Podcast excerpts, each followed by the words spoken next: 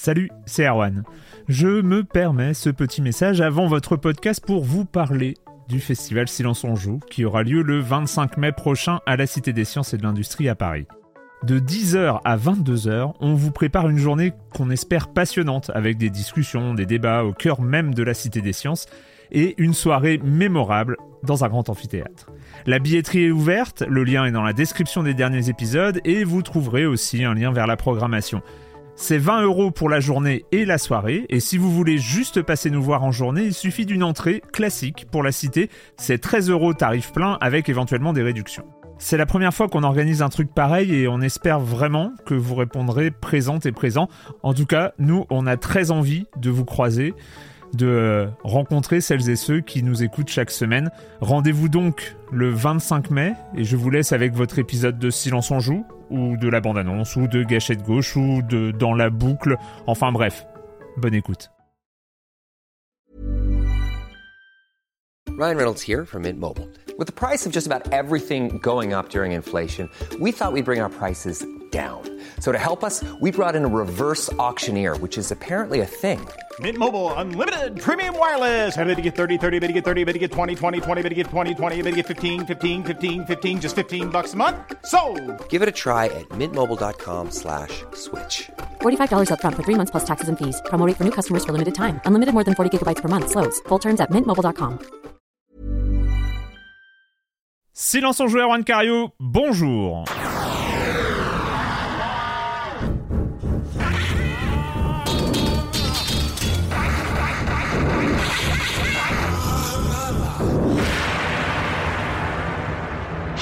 Au programme cette semaine, on va parler de Diablo 4 un peu. C'est un peu la sortie du moment. Euh, le jeu incontournable, un des jeux incontournables du mois de juin. On, est, on, a, on a des frappes chirurgicales au mois de juin. C'est euh, Street 6, Diablo 4. Il y en a un autre qui va arriver ensuite. Ça, qui, mettent un peu tout le monde d'accord au moment de leur sortie. Euh, on va aussi parler de Do Not Feed the Monkey 2099 et on parle de la trilogie Etrian Odyssey qui revient en format Origins Collection euh, sur PC notamment, je crois. Et puis voilà, le reste du programme, vous connaissez la chronique Jérémy, la, la chronique Jérémy, la chronique jeu de société de Jérémy Kletskin, le com des coms et la minute culturelle. Bref, vous êtes chez vous, vous êtes dans Silence on joue. Tout va bien, tout va bien se passer pour les euh, quelques minutes à venir, les quelques dizaines de minutes à venir. Euh, et je commence en accueillant trois de mes chroniqueurs préférés, de mes chroniqueuses préférées. Julie Le Baron. Ah non, mais non, elle est pas là. Qu'est-ce que- qu'est-ce qui se passe? C'est moi, Julie J'ai sorti mon automaton. pour la. Je ne m'attendais pas. Euh, pour la deuxième semaine consécutive, oui, on a un peu inversé les trucs. Corentin Benoît Gonin, comment ça va, Corentin? Ça va, ça va. C'est avec beaucoup de temps euh, dépensé dans du dungeon crawling hein, euh, ces derniers jours. On Ouais. va pas se mentir, euh, que ça soit dans Diablo ou dans Train Odyssey. Euh, mais euh, oui, non, mais c'est bien. Enfin, c'est, terrible. hein. C'est des, quand même des, des terriers de lapin dans lesquels tu tombes. Euh, euh, qui, qui sont quand même euh, très très addictifs. Je pense que c'est, la, c'est l'émission de l'addiction là, je pense. euh, je pense. Vous n'allez pas sortir indemne de cette émission. Euh, Patrick Helio, salut Patrick. Salut Arwan, salut à tous. Toi aussi, t'as survécu à cette semaine? Euh, oui, bah, la- Difficilement. là compte que la vraie difficulté, c'est le temps. Et puis c'est c'est vrai que c'est un plaisir. Il fait beau, il y a du soleil. On fait quoi? On s'enterre dans des grottes. On va taper du zombie pas très frais dans des, dans des cryptes morbides. Et c'est du bonheur. Et on vient là pour ça. Et on adore, évidemment. C'est bizarre quand même. Dit comme ça. Mais on ça porte les. On porte les mais on, mais, on, mais on- mais on fait du zombie dans des caves. Et Marius Chapuis, salut Marius. Salut. Tu es encore vivant. Toi aussi, tu t'es enfermé dans des caves longtemps. Oui, mais c'était volontaire, écoute. Oui, tant que c'est Est-ce que c'était vraiment volontaire? Oui, voilà. C'est. Eh, bonne question. Bonne Jusqu'à question. quel point c'est volontaire? Jusqu'à quel point c'est volontaire? Où se situe le consentement dans Diablo 4 Mm. Bonne question. On va, on va commencer. à petite, euh, petit point euh, actu silence on joue pour commencer. C'est la tradition maintenant. C'était Gâchette Gauche, cinquième épisode ce lundi. Donc il, est, il a été mis en ligne en format podcast euh, mercredi, si ma mémoire est bonne. Donc, euh, donc voilà, vous avez un Gâchette Gauche. Ou alors si vous voulez voir euh, les têtes des intervenants, c'est aussi sur la chaîne YouTube de Silence on joue. Et puis euh, la semaine prochaine, on continue euh, les séries euh, de Silence on joue par semaine pour cette fin de saison J'en avais déjà parlé, mais on continue tout ce qui concerne le jeu indépendant en France. Et je diffuserai une table ronde qui a déjà eu lieu au Paris Fan Festival avec Alain Puget d'Alchemy et Laurent Victorino de Monkey Moon. Oh, ça va aussi causer jeu indé. Voilà pour euh, les actus de Silence on joue. Et on va commencer par, euh, bah, par l'actualité, par les news. Toi, avec toi, Corentin, euh, des petites nouvelles du côté de Twitch. Oui, ça a été un peu le bazar là, ces derniers jours, puisque Twitch a annoncé donc le 6 juin dernier des nouvelles règles en fait concernant la façon dont on est autorisé à faire de la publicité sur la plateforme dans, dans les streams. Donc vous le savez, on a, on a quand même différentes façons de faire de la pub. Ouais. Vous avez donc la, la régie publicitaire classique de Twitch qui insère des pubs pendant que vous streamez et votre, votre stream se retrouve réduit en petites miniatures avec donc évidemment un pourcentage touché par Twitch euh, de, sur ces pubs-là. Euh, vous avez aussi différents partenariats qui sont conclus entre les streamers eux-mêmes et les marques qui sont souvent mis en avant de différentes manières. Alors ça peut être par exemple avoir le produit euh, dans la chambre posé sur une étagère à ça peut être un petit encart euh, lu par le streamer lui-même pour expliquer les bienfaits de cette boisson énergétique euh, grâce aux électrolytes qu'elle contient, c'est vraiment super. Euh, ou ça peut être euh, ça peut être des pubs aussi hein, diffusées directement dans l'OBS, ça arrive notamment euh, sur des gros streams où vous avez des publicités qui sont mises Ouais. qui permettent aussi aux streamers de faire une pause, ce genre de choses quoi. Et donc évidemment dans ces cas-là, le, le- le- le- le- on va dire que le, les, les deals qui sont, euh, qui sont signés avec les streamers permettent aux streamers de toucher la plus grosse partie en fait euh, de l'argent évidemment même euh, tout, tout l'argent je sais pas pourquoi j'ai la plus grosse partie Ça, il y a plus, y a- tout Twitch ne récolte plus sa part. le truc, c'est que le 6 juin dernier, euh, donc Twitch, euh, ils ont balancé des nouvelles règles en disant que, eh ben, on n'a plus le droit, par exemple, d'afficher les fameuses réclames dites burn-in. Donc, c'est ces fameuses réclames qui sont mises dans le stream directement, Ouais. qui sont diffusées comme euh, la vidéo de, de- de quelqu'un dans le stream, euh, qu'elles soient partielles ou totales. Donc, ça concerne aussi, par exemple, si vous avez un bandeau en bas de votre, euh, de votre stream qui défile et qui, euh, qui dit que NordVPN c'est super, et ben ça c'est interdit également. Et ça, ça vaut aussi pour les, les, les pubs vidéo euh, qui peuvent apparaître dans le coin de l'écran ou audio, euh, même s'il n'y a pas d'image, même si c'est juste euh, un son diffusé par le streamer, c'est interdit. Ils ont aussi interdit, par exemple, l'affichage de logo. euh, qui ne, enfin, ils n'ont pas interdit, ils ont limité l'affichage de logo qui ne do- doit plus dépasser 3% de la taille du, de l'écran. Alors, Waouh. 3%, on a un peu regardé avec des amis ce que ça donnait. Bon, c'est pas honteux, euh, mais c'est vrai que euh, quand on voit certains euh, habillages un peu chargés de certains streamers, ouais, 3% d'un seul coup, ça commence à faire serré, je pense, pour certains Mm. euh, streamers. Évidemment, tous- tous les streamers ont pris ça très bien et donc n'ont pas râlé sur Twitter. Fin. C'est faux, bien sûr. Euh, donc il y a d'énormes streamers, d'énormes streamers qui, ont i- qui sont immédiatement montés au créneau, qui ont levé tous les boucliers du monde pour dire Wesh Non On veut manger et payer le loyer, en fait. Euh, et du coup, qui voient ça en fait comme un moyen supplémentaire de Twitch pour en fait euh, récupérer un pourcentage encore plus gros sur euh, des, euh, des, revenus qui, euh, selon en plus les gens, peuvent être pas forcément si gros. Alors il y a des gros streamers qui vivent bien, il n'y a pas de problème, qui, qui- Mais même eux, en fait, ils voyaient le problème parce que c'est sur des business après tout. Donc euh, parfois, ils ont des gens à payer aussi et euh, donc euh, ils n'étaient pas contents du tout. Et on a d'énormes streamers comme Asmongold qui ont râlé très fort en disant bah, puisque c'est comme ça, on va se barrer, hein on, va, Ouais. on va tous aller ailleurs.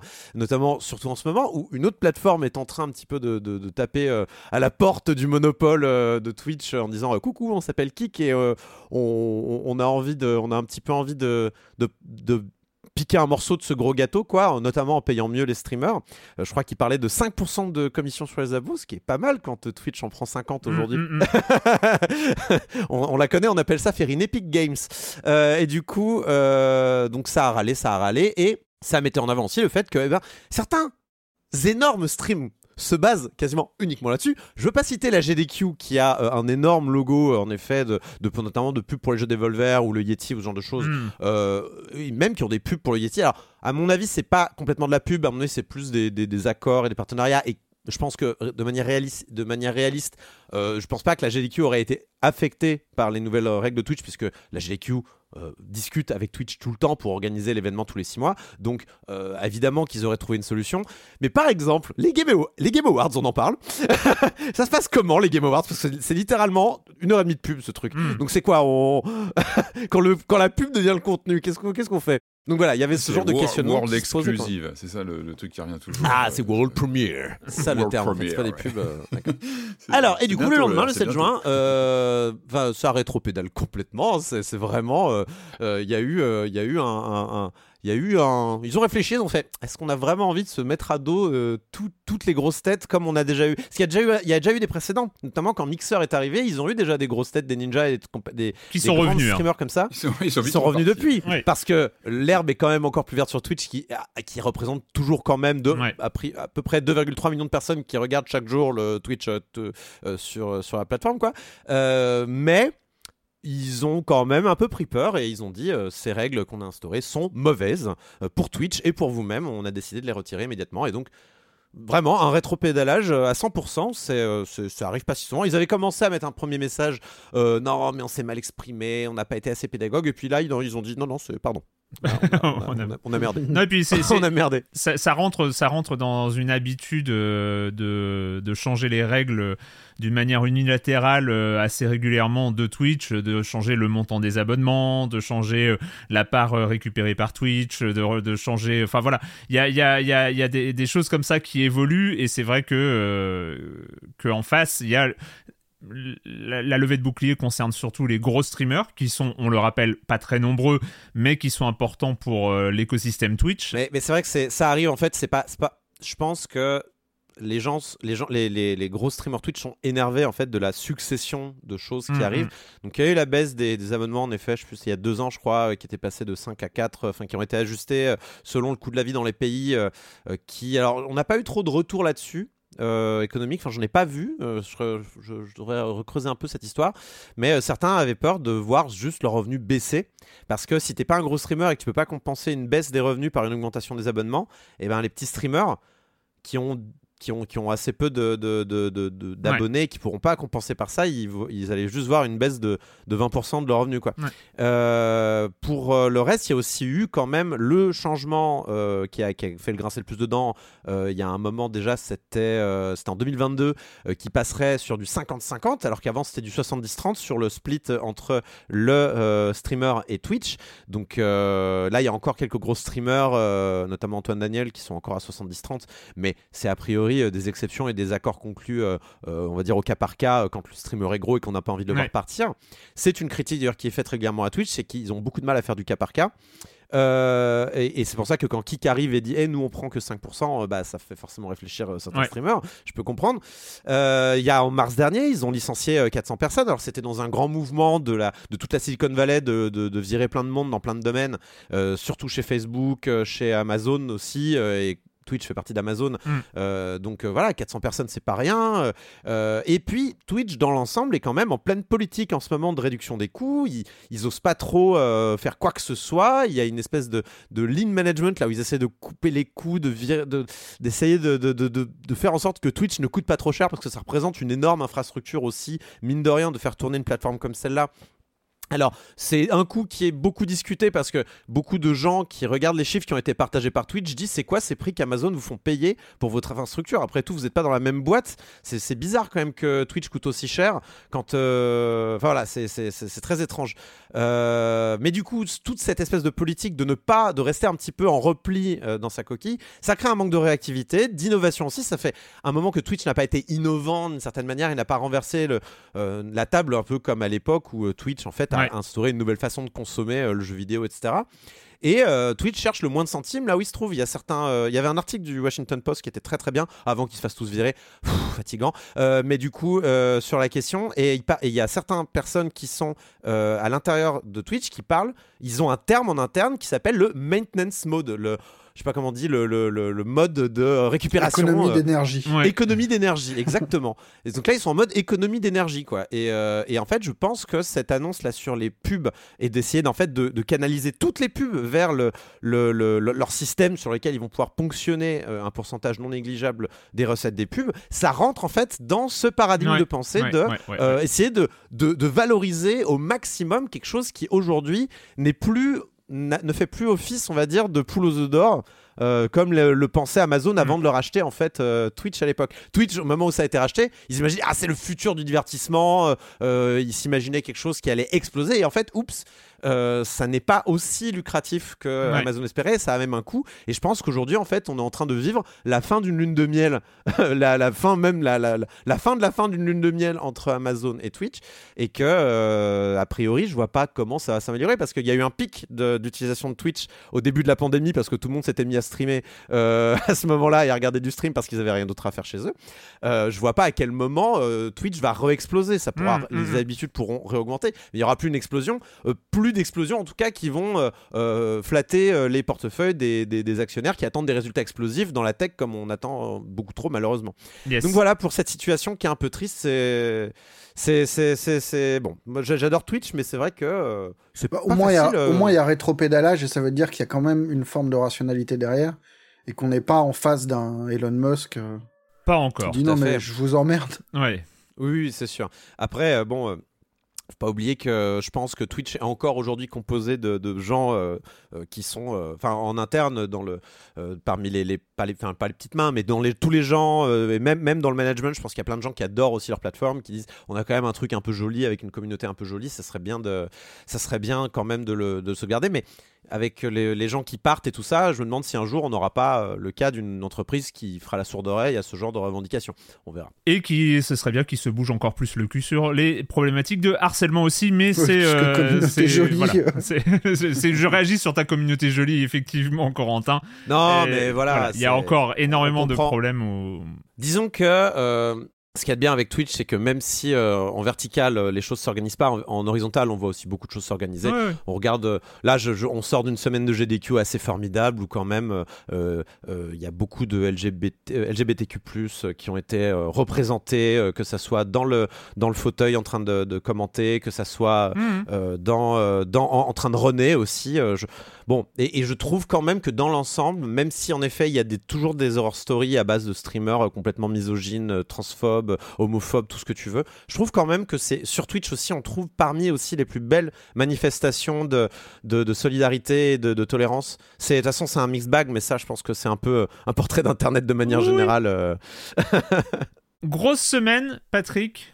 Grosse semaine grosse sur les sur le gros front. machins que tu dois mettre sur tes yeux pour avoir l'impression oui, d'être là où tu n'es pas ou l'impression d'être là où tu es, mais avec des choses qui ne sont pas là. Enfin bon, bref, il y a eu des casques. Énorme semaine sur le, le front pas si facile de la réalité virtuelle. En effet, pas un, mais deux nouveaux casques qui ont été présentés euh, ces derniers jours. Avec, on va le voir, une, une tendance de fond qui se dessine. Euh, ten- réalité virtuelle, oui, mais une vraie tendance sur, la- sur ce qu'on appelle la réalité mixte. C'est-à-dire cette combinaison Mhm. d'éléments de réalité virtuelle générés par le casque et puis en même temps une euh, prise en compte de l'environnement autour de la personne. Et je pense qu'il y a aussi une réponse à une critique récurrente de cette réalité virtuelle un peu isolante euh, dans laquelle le joueur va avoir tendance à s'enfermer. Et justement, on sent qu'il y a une, C'est quoi la différence avec la réalité augmentée? Bah, parce qu'en fait, là, tu bah, exploites les deux pans, en fait. T'es à la fois sur un casque de, de, de, de réalité virtuelle avec tout ce que ça entend sur, euh, euh, comment dire, euh, création de, de, de, de, de- d'effets 3D, etc., d'éléments 3D dans ton champ de vision, et en même temps des caméras embarquées qui intègrent euh, le, le, le décor réel, en fait. Mm. Alors, on l'avait déjà sur les, on l'a déjà sur quelques casques qui sont qui sont sur le marché. hein. Le MetaQuest 2, par exemple, a déjà ce, ce phénomène de comme ça d'injection du Ouais. euh, du décor réel. Oui, oui, Par raison, contre- raison. Par contre, là, c'est beaucoup plus pointu avec des capteurs, on va le voir, un petit peu plus performants. Donc, avec, en tout cas, La, la- la réalité augmentée, juste, c'est pas, pas forcément avec un masque. hein. Par exemple, le c'est ça. Pokémon Go, Ah bah oui, sur Pokémon, Pokémon Go, Go, c'est de la réalité augmentée. avec un. Ouais. injection Voilà. de C'est- l'image dans, au sein de, C'est de la réalité augmentée, mais en casque, quoi. Exactement. Avec une autre forme d'interaction, donc par définition. Alors, le premier qu'on va citer, alors c'est pas forcément le plus abordable. On savait depuis très longtemps, c'était un peu un serpent de mer, que Apple euh, travaillait sur un casque de réalité virtuelle. Tout le monde en parle depuis 10, 15 ans. On attendait. On se disait que ce serait certainement cher. Et on n'a pas été déçus. On n'a pas, Apple ne, ne nous a pas déçus sur, euh, sur son annonce de, donc de l'Apple Vision Pro, ça s'appelle. Ce casque, allez, on donne le prix tout de suite, ça va être 3500 dollars, euh, donc prix américain, on peut compter, Hors on peut taxe. tabler sur un petit 4000, euh, voilà, 4000 euros à la sortie, euh, certainement courant d'année prochaine en. Europe. Euh, un alors, mois dans un 9 mètres carrés à Paris, ça Concrètement, bah oui, mais voilà, bon, bah écoute, euh, du coup, il va peut-être falloir vendre, on va, on va vendre ce qu'on peut, puis peut-être acheter le casque. Alors concrètement, euh, physiquement, ce casque, il ressemble, allez, pour faire simple, à vraiment des lunettes de ski, en fait. Il a vraiment ce look euh, qu'on avait pu apercevoir, notamment, je, je sais pas si vous avez vu euh, le film Ready Player One de Steven Spielberg, qui imaginait justement ce type de, de casque assez, euh, assez présent quand même. Moi, j'étais un peu étonné. C'est vrai que moi, j'attendais depuis. Euh, on savait que Apple travaillait sur quelque chose de très, de très pointu par définition, hein, c'est Apple, donc euh, je m'attendais à quelque chose de beaucoup plus léger. Moi, je pensais qu'ils allaient vraiment miser sur le côté presque invisible du casque. Ils le font, mais sous une autre forme. Mais on est quand même sur des lunettes de ski, quoi. C'est quelque chose de, de- de En plus lourd, très hein. présent physiquement, euh, avec. Alors évidemment, c'est Apple, donc on est sur un prix haut de gamme, des composants haut de gamme. Je crois qu'il y a toute une partie en verre taillée sur le même bloc de verre, sur, le, sur la lentille, enfin sur le sur l'habitacle du, du casque. Du métal, La ouais. finition à ce prix-là, on peut s'attendre à quelque chose de très très euh, de très très pointu avec tout, tout le savoir-faire de la marque hein, sur les casques audio, etc. On a aussi un petit côté prétentieux. Bah, J'aime bien dans la... aller voir cette vidéo de présentation donc de, de Apple où ils ont fait le tour de tous leurs nouveaux produits. C'est la présentation annuelle, donc le- les nouveaux Mac, etc., les nouveaux composants. Le casque, il y a ce côté un peu prétentieux de ah mais non pas de manette pas de pas de de, manette d'appréhension etc non non on fait tout à la main on est au-dessus de tout ça quoi. C'est que euh, la, la, la gestion de l'interface va se faire avec le, mouvement des doigts. Enfin voilà quelque chose de très très instinctif. Ça c'est aussi la force de Apple. Ils savent très très bien travailler sur leur- leurs interfaces. Et vu le temps qu'ils ont pris dessus on peut imaginer qu'ils ont bien travaillé justement tout ce qui est interface, ergonomie, et c'est toujours leur, marque de fabrique, donc ça je pense qu'ils vont aller vraiment là-dessus. Ils le disent, hein, c'est que l'interface, ça va être nos yeux, notre voix, nos doigts, nos mains, pour justement interagir de façon très naturelle avec un casque qui devrait a priori se faire complètement oublier. Euh, caméra 3D intégrée. En fait, c'est une machine autonome. C'est aussi important de le souligner, c'est qu'on est, en fait, c'est un ordi à part entière. C'est une, c'est un Ah Mac oui. en fait intégré, tout en un, tout avec une volonté aussi. C'était vraiment le message avec cette euh, facture de 3500 dollars. Ça va être une machine qui à terme devrait potentiellement pouvoir remplacer ton ordi, ton ton ton smartphone, enfin intégrer tous ces usages dans ton champ de vision euh, euh, et surtout par exemple remplacer ta télé. Vous savez, c'est cet objet euh, en- qui va être en voie de disparition, qui va être Ouais. complètement remplacé par ces casques qu'on va se mettre sur le, le nez. Bah, c'est et qui, c'est justement- tellement, un- c'est tellement un Mac qu'il y a la puce M2 à l'intérieur. oui, c'est le euh, M2 et je crois qu'il y a une autre puce qui vient bah, à ce prix-là. Ils ont ils l'ont chargé. C'est le Oui, ils ont mis une R1 puce qui est- graphique qui est- en plus, je crois. Qui, est, qui, est- qui a été taillé sur mesure, c'est ce, qui- ce est expliqué pendant la conférence, avec cette volonté de, de euh, la puce R1, c'est de tout simplement éradiquer la motion sickness. Ça aussi, c'est un petit peu vulgaire. La motion sickness, c'est pour les pauvres, c'est pour les petits casques de- d'entrée de, gamme. Chez Apple, il n'y aura pas de tout ça. C'est-à-dire qu'on va avoir euh, d'une fréquence euh, ultra dynamique. On a 23 millions de pixels sur des écrans OLED ultra haute définition. À ce prix-là, c'est un peu le minimum. En tout cas, voilà, le message, c'est qu'on va avoir une solution euh, tout en un intégrée qui va permettre de regarder la télé, de se, voilà, de se débarrasser un petit peu de toutes ces, ces choses euh, vulgaires à la En maison. gros, en gros, on a euh, un peu plus que du 4K sur chaque œil. hein. Donc, euh, en- Oui, en, termes de réseau, c'est de résolution, c'est assez violent euh, par rapport Alors, à ce qui très- existe ailleurs. Oui, avec un, un OS qui est développé pour. Je crois qu'il parle de 5000 brevets qui ont été déposés depuis gna, 15 ans. gna, Il travaille depuis gna, 10 gna, ans sur ce, sur ce matos. Donc, euh, Est-ce que t'en as un 5000 seul brevets. sur Silence on Ah, mais alors, mais j'ai pas de jaloux. brevet sur Silence on jaloux, c'est pas possible. Franchement, ça me rappelle David Cage qui envoie le script de Beyond euh, aux journalistes pour dire regardez comme on a travaillé. Après, non, mais après, c'est vrai que la machine fait rêver. Enfin, évidemment, Apple, il y a toujours ce côté. Oui, tous les potards sont au maximum. Tu dis les écrans OLED au maximum de la, de la définition. Je pense qu'effectivement, leur quête de la, disparition du motion sickness, on sait que ça joue. Euh, les fréquences de rafraîchissement, euh, la définition, etc. Tout ça, ça joue dans ces effets de, mal de cœur qu'on peut ressentir.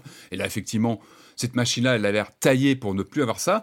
Donc voilà, encore une fois, c'est une machine tout en un qui va permettre de regarder des films, de regarder la télé, de, de voir des retransmissions euh, 3D de- de- de- d'événements sportifs.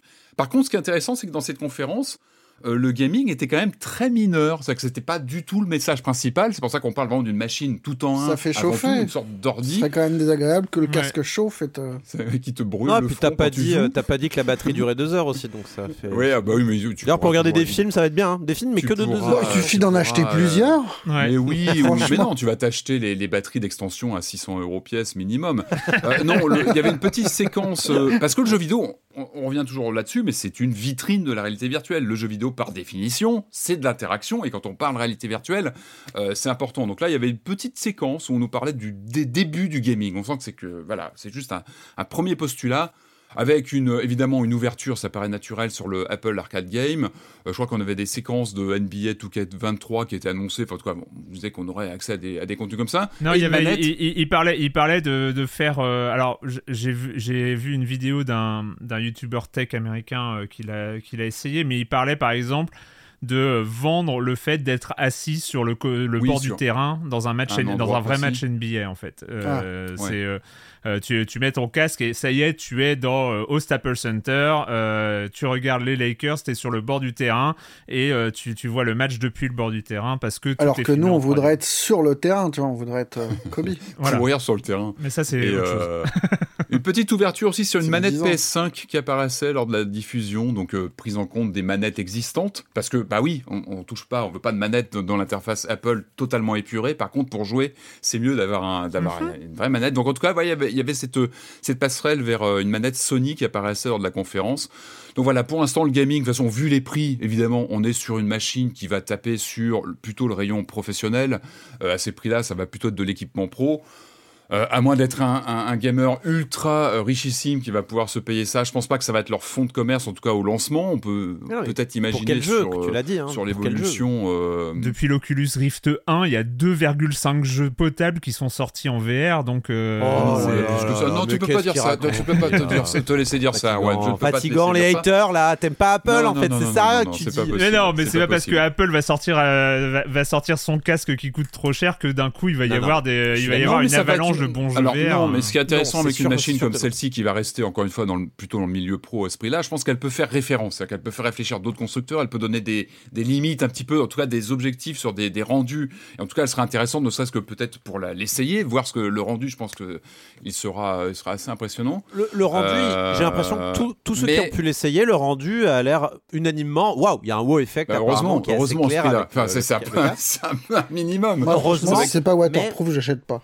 Mais par contre, c'est- vrai que c'était assez incroyable de voir que toute la presse tech, de manière assez unanime, disait c'est super, mais quel usage Et Bah c'est oui, vrai que ça, y a pas de- on- le on jeu ré- n'est quand- pas moi, quand on a vu ça et tout le monde a fait le comparatif, mais on pense au Google Glass. À quel moment tu vas porter ce truc à l'anniversaire de ton môme, comme ils ont montré dans le dans le Mais tu trailer le là fais dans le MetaQuest, l'anniversaire. Ah bah non, pas chez Apple. Plus besoin des le gamins. VRChat. À la rigueur, tu le fais sur VRChat, c'est plus sympa. Mais là, là le, le- vraiment, il C'est y a ça la une vision promesse, c'est de d'horreur. se débarrasser de, de tout Il y a quand même une contact vision social. d'horreur. Il y a quand même une vision d'horreur qui a été montrée là dans le trailer où Ah, le mec gamins. fait l'anniversaire de son gosse en portant son masque sur la tête. C'est incroyable. D'ailleurs, c'est intéressant, je l'ai pas précisé, mais il y a aussi une projection du visage. Encore une fois, ça va vers cette. euh, donc, euh, on est sur du, du- de la réalité mixte, donc la, camé- Ouais, ouais. les caméras captent l'environnement. Donc, en fait, on a une projection de notre interface utilisateur, nos écrans. On peut simuler des écrans d'ordinateur dans notre bureau réel. Euh, et puis, il y a cette petite. ah, Moi, j'adore ce petit gadget de. Est-ce qu'on peut projeter des écrans d'ordinateur sur de notre, notre- vrai ordinateur?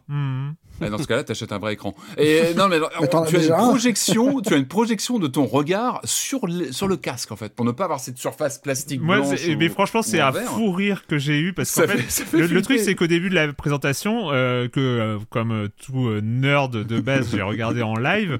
euh, Bah au oui. début de la présentation, donc tu vois la personne porter un casque et avec une visière, dis, on voit ouvert. son visage derrière, on voit ses yeux derrière, on se dit. Et il te montre des trucs, euh, des, des super écrans insérés dans tout ça, et puis tu te dis, mais intégrer des belles images euh, dans une visière translucide, c'est juste de la science-fiction, ça n'existe Ouais, pas d'avoir des- un, grain aussi fin d'image et tout ça. Donc je ne comprenais pas. J'étais face à- au truc et je dis mais c'est quoi ces images, des montages et tout ça? ouais. Parce que sur une visière translucide, c'est très compliqué. On l'avait vu avec le HoloLens. Euh, à l'époque, Ouais. où, où Microsoft avait fait ça, la visière du. HoloLens était translucide si je ne m'abuse. C'était, Oui, c'est compliqué ouais. d'afficher des C'était, images euh, en surimpression en Je fait. crois qu'on a fait des progrès quand même là-dessus. euh, On a fait des progrès, mais pas au niveau, enlève, pas au euh, niveau de, de regarder un film en 4K. Ah bah c'est, euh, Oui, mais- c'est- c'est- Mais à 3500 euros peut-être. Voilà, mais moi je, je- je posais cette question. Est-ce qu'ils ont trouvé un moyen de diffuser Et non, euh, non, sur, oui, sur une visière translucide des images ultra haute def, euh, euh, opaques euh, voilà, Et en fait non. Et, Et en fait il y a un truc. et en fait, le moment Et où non. tu comprends que le fait que les euh, yeux que tu vois dans la visière, c'est un écran qui diffuse une reconstitution 3D des yeux qui sont derrière, Ouais, euh, bizarre, à l'intérieur du casque, parce qu'il y a un suivi du regard et tout ça. Donc euh, en fait, il y a des caméras qui filment les yeux et qui sont reconstituées en 3D En fait, euh, c'est- sur la visière. Euh, J'ai trouvé ça, mais en Ah fait, ouais, non, mais on est, bizarre. on est au Black Enfin, Mirror. mon, sentiment, Black Mirror. mon sentiment, on est au paroxysme de ce, de ce futurisme débile issu du cyberpunk des années 90. C'est ce même, ce même paroxysme qui, euh, euh, qui motive Zuckerberg quand il a racheté Oculus, qui, euh, euh, qui en fait, qui, euh, qui Maintenant, motive, Musk, donc ça va. qui motive Musk, Musk. etc. C'est Musk, c'est le. c'est ce, tout ce truc des gens qui ont cru que les univers dystopiques de merde décrits dans les années 90 par les auteurs de Cyberpunk, c'était une utopie, quoi. Non, ils savent que c'est une dystopie, mais ça- ils veulent rendre le truc cool, tu vois. Ouais, non, bah, voilà. ils savent que c'est- non, non, non, ils savent que c'est non, non, ils savent que c'est une dystopie, mais ils veulent devenir les Mais patrons voilà, des mais boîtes soit- de ça- dystopie. les, deux, les deux théories sont bonnes. Mais à quel moment, à quel moment on veut de ce monde? Tu l'as, enfin, à quel moment ça fait envie, quoi? Les, les gens, ils sont dans leur bulle, ils se disent. Enfin, on est euh, j'ai l'impression que ça nous sort totalement de cette euh, de, de, de cette envie d'aller vers plus de technologie. Euh, Voilà, ils sont dans, ils sont dans ce mythe total euh, de euh, plus de plus de bonheur par plus de technologie. Enfin, à un moment, ils sont totalement déconnectés du réel. Ce casque n'a aucun sens. Mais vous avez rien compris depuis le début. Vous prenez tout ça au sérieux. Tout ça, c'est un grand sketch du Saturday Night Live. Mais c'est clair. Tout ça n'existe pas. Le prix est évidemment une blague parce que personne n'a 4000 euros aujourd'hui. Et, euh, et non, mais la, enfin, la pub, c'est tellement une parodie de ce que peut être Apple, de ce que, de ce qu'on peut imaginer de la tech. Mais c'est J'ai du mal à prendre le truc au sketch. sérieux, en fait. Non mais cette projection du regard qui est très très freaky, enfin c'est très bizarre, c'est très malaisant, je pense quand on va le voir en vrai, c'est encore. Et tu te dis, c'est ça correspond pas à cette forme d'épure en général que recherche Apple. T'as l'impression que là, se, j'ai l'impression qu'ils se perdent dans une sorte de justification. Non mais vous voyez votre regard quand même, vous voyez la personne, mais il y a une sorte de gêne presque à, po- à- à proposer un casque de réalité virtuelle et c'est très bizarre. ça va plus loin. Ça va plus loin, c'est- ce truc des yeux. Parce qu'on voit euh, des gens euh, dans la, la pub faire du FaceTime avec leur famille. Mhm. Alors, on se pose la question, ok, ils font du FaceTime, donc euh, t'as le visage de gens qui sont Alors- sur leur téléphone et tout ça. Comment est-ce que les gens avec qui tu fais du FaceTime te voient? Alors, c'est une reconstitution 3D. Exactement. Une reconstitution 3D. C'est Oui, une un scan, en reconstitution fait, euh, 3D. c'est, euh, tu Attendez, c'est une reconstitution 3D de ton visage. euh, euh, modifiée en temps réel grâce aux caméras qui vont vers le bas pour repérer le mouvement de tes lèvres et aux caméras qui sont à l'intérieur du casque pour repérer les mouvements de tes yeux. Mais ça leur 2000 permet de pas brevets. voir que t'es aux toilettes. Et, Et et du 2000 coup, euh, super le futur.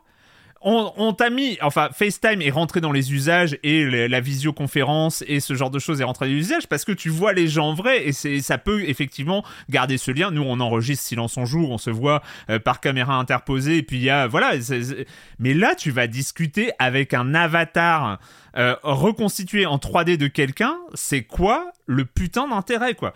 C'est euh, à ce moment-là, il y a un truc, ça s'appelle le téléphone. T'entends la voix des gens. Et c'est la même chose. C'est Ouais, pas mais ça marche pas si bien, téléphone.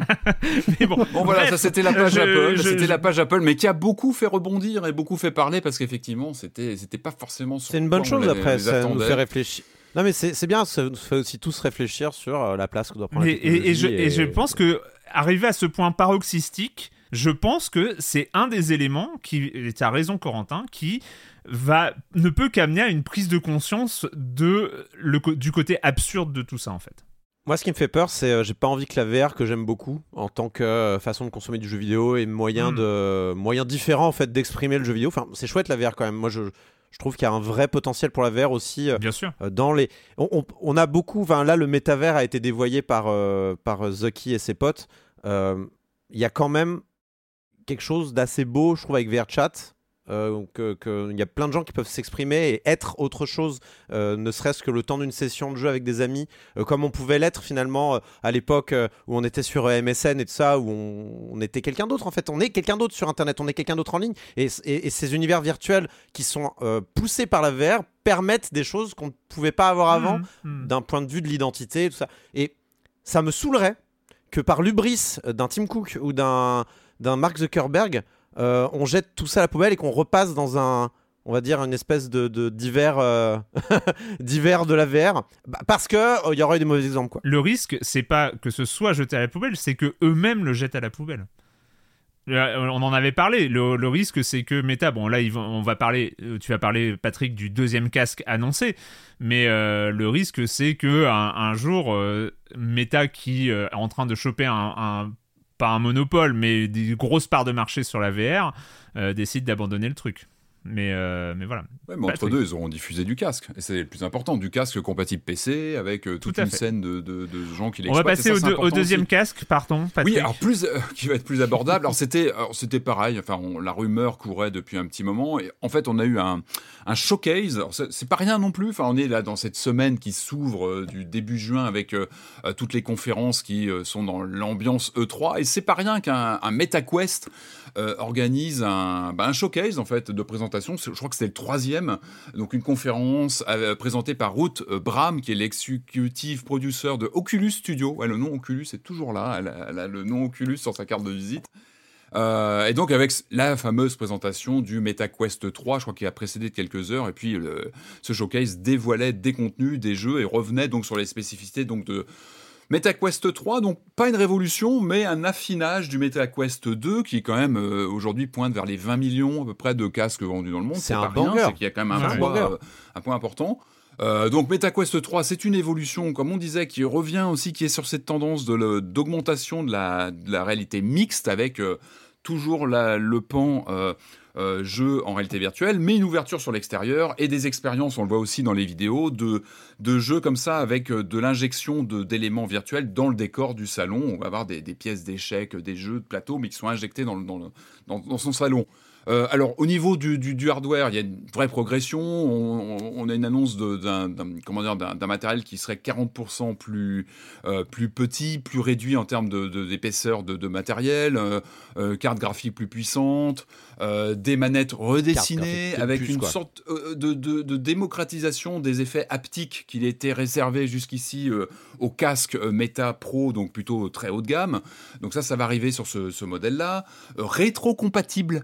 C'est important, Euh, c'est-à-dire que ce MetaQuest 3, il est rétro-compatible avec les 500 jeux, je crois, les 500 applications Oui, ils ont dit ça. du MetaQuest 2. Ça paraît une évidence, ça l'est pas pour tous. Petit clin d'œil à, à Sony non, mais- qui, a- qui n'a Ouais. pas. C'est euh, surtout la, la plus grosse force du Quest, c'est d'avoir créé une plateforme en fait. Ouais. C'est d'avoir créé un. Bien sûr. Et là, store. et ce MetaQuest 3, bah, il va en profiter. Il arrive avec déjà beaucoup de contenu disponible.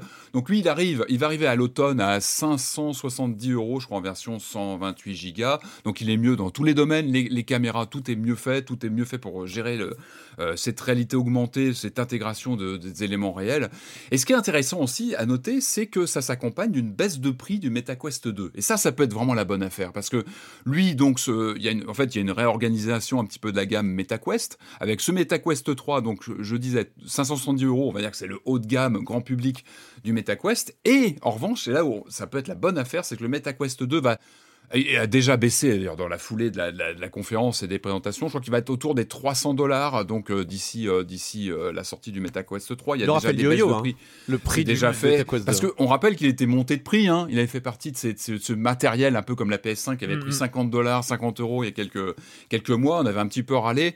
Là, il arrive à 300 dollars. En plus, ce qui a été annoncé pendant la conférence, c'est que ce MetaQuest 2 va profiter d'une mise à jour software conséquente dans les dans les semaines, mois qui viennent euh, qui devrait euh, arriver, qui devrait permettre une optimisation d'environ 20% de ses, c'est pas rien, 20% de ses capacités, de sa, de sa- comment dire, de sa puissance de calcul. Donc ça peut être vraiment la bonne affaire. Et je pense que ça va se jouer. Alors MetaQuest 3, il est super excitant, euh, on sent qu'il est meilleur dans tous les domaines, les manettes ont été retouchées, etc. Par contre, je pense que MetaQuest, et c'est aussi ce qu'avait signalé euh, Carmack qu'au moment de, de- de claquer la porte, euh, il est parti hein, de, de- de- de Mhm. MetaQuest, mais il l'avait dit, il faut, il faut qu'on ait des offres grand public stables et qui réconfortent, qui soient ça. Parce que la VR, ça peut effrayer par définition, c'est pas simple quand on connaît pas bien ce secteur. Et c'est vrai que le MetaQuest, il a 20 millions de casques et je pense que c'est important que ce MetaQuest 2 euh, soit conservé au catalogue, qu'il il baisse de prix, il va être plus accessible.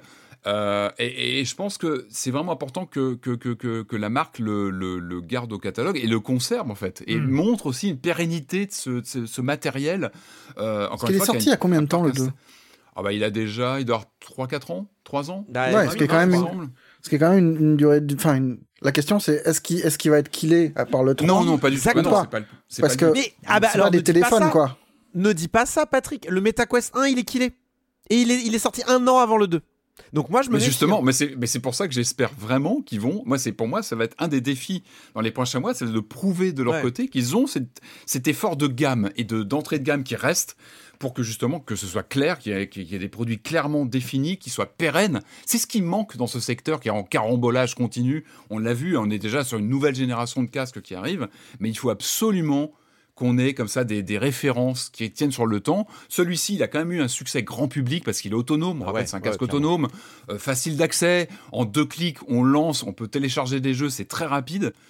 Ce qui est intéressant, je reviens un petit peu sur la conférence donc du, du- de ce showcase. On sent que Facebook veut écarter un petit peu tout ce, ce côté métaverse qui ne prend pas, ça ne prend pas, ça ne fait, ça ne fait pas, ça ne, ça n'honore pas le casque. Là, on sentait que sur cette conférence, elle était plutôt sympa et on sentait qu'il y avait une volonté d'avoir une sorte de gamer credibility. Euh, il y avait pas mal de titres qui étaient balancés pendant la conférence. Il y avait du Samba des Amigos, il y avait du Expect to Die 3, qui est une très bonne série, hein, que je vous recommande. sur, euh, Attention, sur celui que Patrick va annoncer dans une seconde, bien sûr. Mais bien sûr, il y a du Ghostbuster, il y avait du Vampire, du Vampire Masquerade Justice, un FPS euh, RPG qui avait l'air plutôt sympa. Ah, il va Euh, arriver maintenant. Et, et, et bah, c'est The Seven Guest. Ah là, je, merci. je tombé. On a eu, alors Seven Guest, alors, c'est un, un des premiers jeux CD-ROM du début des années 90. Là, c'est Vertigo, Vertigo Games qui travaille dessus. Donc, euh, c'est les gens qui ont fait After the Fall ou Arizona Sunshine. C'est déjà, bon, bref. Ah oui. Euh, mais non, mais Seven Guest, c'est- c'est- ça, ça s'y prête super bien parce qu'on est sur du jeu d'aventure. C'est que les premières images qu'on a vues dans ce teaser, euh, bah, c'est pas mal. C'est du jeu d'aventure à énigmes avec qui sont très durs dans les jeux originaux, hein, dans l'original et puis sa suite euh, Ele- Eleventh Hour. Euh, voilà, ce sont des jeux marquants. C'est une marque qui est qui est bah, par les voilà par les, les, les, les fanats de, de jeux d'aventure de point and click de l'époque. C'était un jeu révolutionnaire au début du CD-ROM. Euh, voilà, c'est tout ba- c'est tout c'est tout simple, mais on a, mais on a une marque. euh, Ça qui- marche qui pas, c'est tout simple, c'est pareil. hein. Ouais, j'essaie de, trouver des, des palliatifs. Surtout que je vois les mots arriver et trop tard, ils sont déjà partis.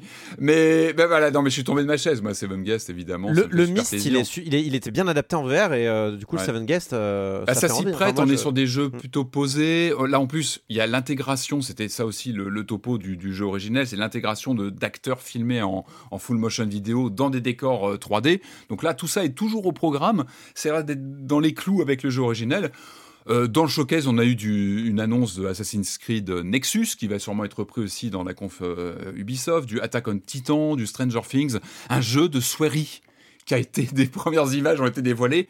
Euh, moi, je suis là, donc il y a un jeu de soirée, évidemment, je prends un jeu de poker dans un hôtel. C'est là un jeu un peu de, on est entre du, du jeu de, comment dire, du jeu de poker, mais avec euh, donc le côté réalité euh, euh, virtuelle, donc présence des personnes en face de soi. Je pense qu'il va y avoir pas mal de mimiques sur les gestuels, Mhm. euh, puis un côté un peu, euh, comment dire, aller bien un nouveau C'est- casque. Moi, moi- moi aussi, je suis curieux, euh, je suis vraiment Patrick, curieux. mais Voilà, c'est la même curiosité que quand je dépasse un accident de la route. euh, sur, euh, c'est ça ouais. Mais en tout cas, tout ça pour dire qu'on sent que chez Meta, ils ont voulu vraiment avoir quelque chose de solide en termes de jeu, avec pas mal de titres comme ça qui font plaisir, Ouais. qui Il me parlent fait aux envie ce joueurs casque, fait immédiatement, envie des hein, marques. un petit peu, mais bon. Et en tout cas, voilà, on- Mais ouais, faut se calmer. Il y a un moment déjà, Calmer, tu vois, quoi. acheter une console tous les 8 ans, 9 ans, c'est pas mal, mais s'il faut passer clair. à. Non, non, mais. Enfin, on n'est pas obligé de que- transformer tout comme, comme nos téléphones qu'on est obligé de changer tous les 2 ans. Oh, et c'est pour ça ça. que le et c'est pour ça que le MetaQuest qui baisse de prix, moi je vous dis, il faudra vérifier. si globalement, le- on n'a si pas compris en fait qu'il y avait quand même un petit problème de ressources sur cette planète. Mais bah, c'est une, plainte- à c'est une Apple, plainte, euh, Marius, dans le sens où ils font chier à donner envie comme ça, quoi. Tu vois, c'est. C'est vrai que euh, ce qu'ils ont présenté est plutôt euh, séduisant, quoi. Et euh, ça Ouais. m'énerve de. Complètement. Et là, du coup, la grande question, c'est euh, comment on va gérer PlayStation avec sa- son PlayStation VR 2, qui, pour l'instant, est plutôt calme en termes de, planning de sortie, en termes de communication sur les derniers grands événements Sony. Euh, je crois qu'il y a eu confirmation que ce serait tout Resident Evil 4 qui serait jouable en VR, je crois. Donc euh, ça, c'est plutôt une bonne nouvelle. On n'a pas encore de date. Mais c'est vrai que là, alors, euh, Apple joue dans une autre cour, mais MetaQuest, avec ce qu'ils ont présenté, peut, peut faire du mal, je pense, au PlayStation VR, qui, on on le rappelle, quand même, est sur du haut de gamme à 700 euros environ, euh, et qui vient d'arriver en magasin.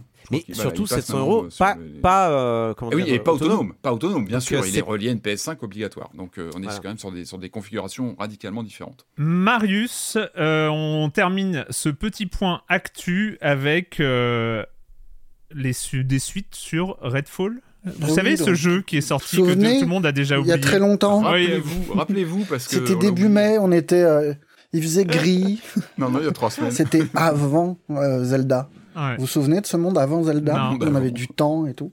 Eh ben, eh ben, on a eu une enquête de, de Bloomberg, le petit point Schreier que, que- Hmm. qui, qui devient obligatoire maintenant.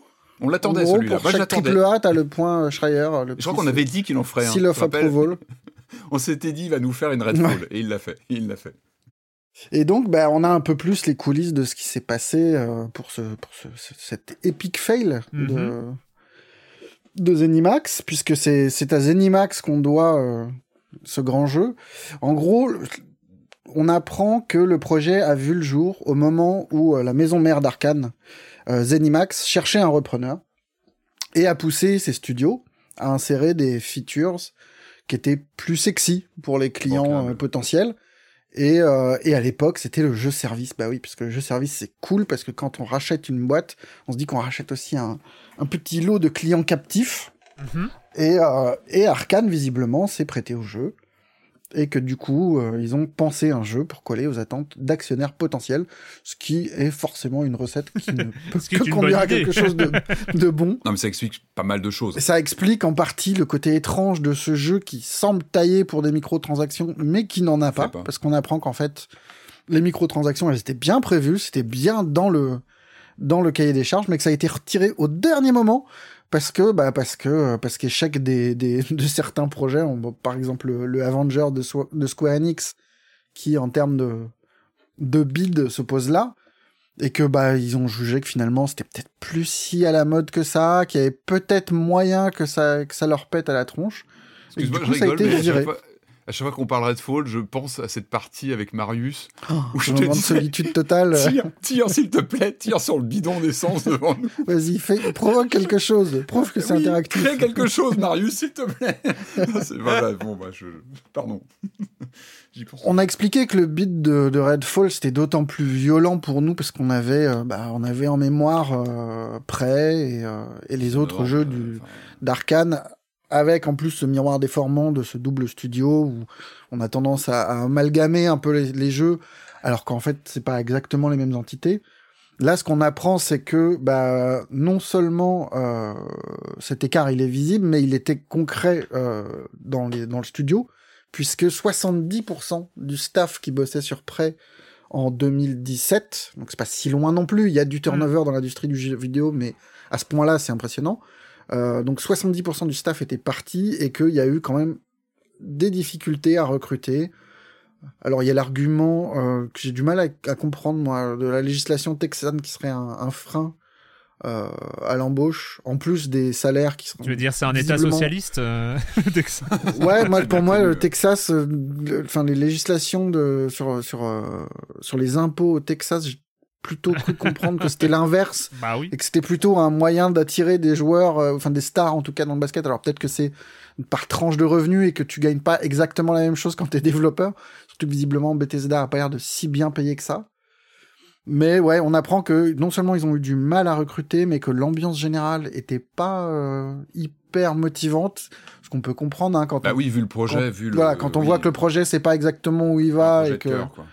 Et que les gens qui sont venus a priori pour faire de l'immersive sim débarquent dans un truc de multi euh, game as a service, bon, bif bof, Mhm. au point que quand quand euh, la, la chose tant attendue euh, s'est produite, que Zenimax a été repris cette fois par Microsoft, les gens au sein du studio espéraient que le jeu soit soit rebooté avec une autre direction, soit complètement tué.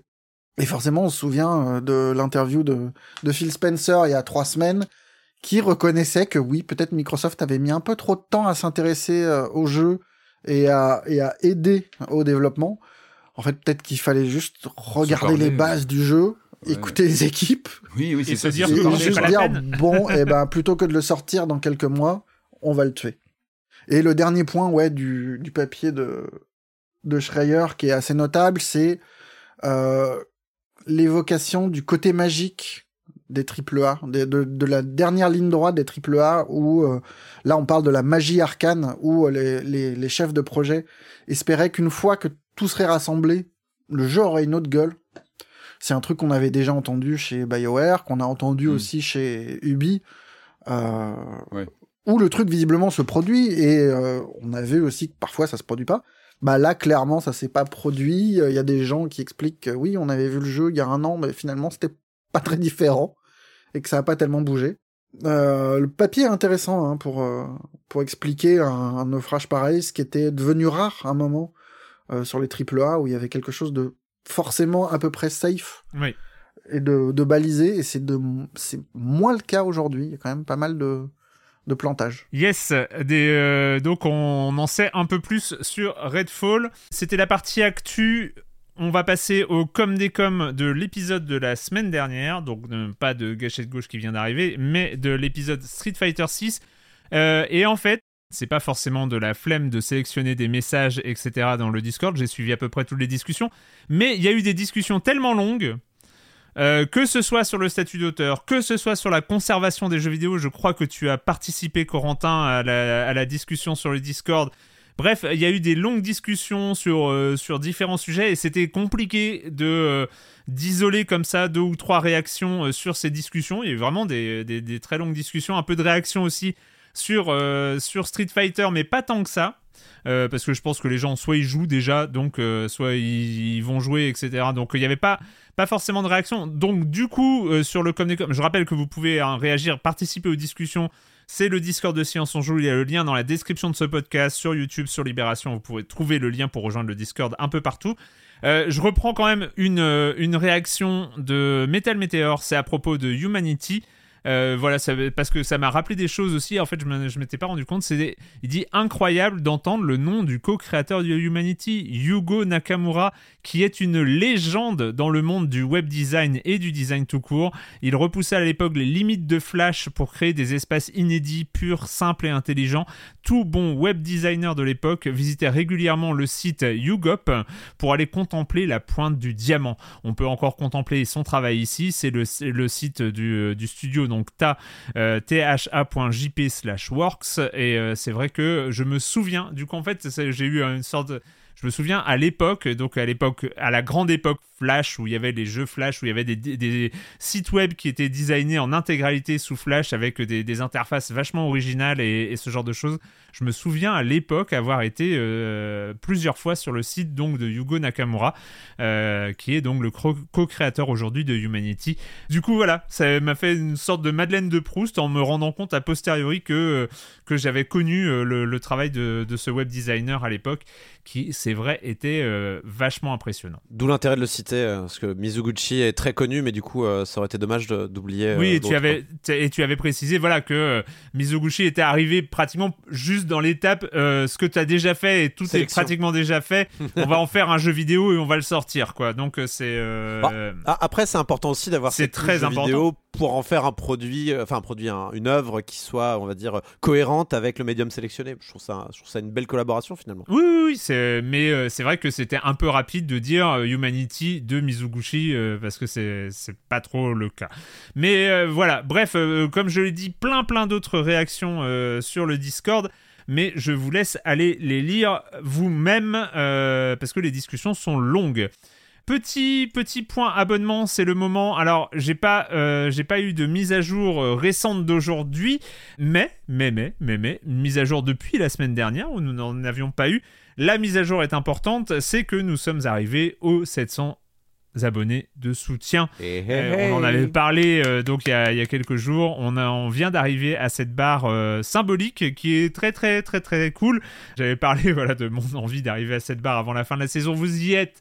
Vous l'avez fait. Merci, merci, merci beaucoup à toutes et à tous. Je rappelle que vous pouvez vous abonner à Libération en soutien à Silence on joue.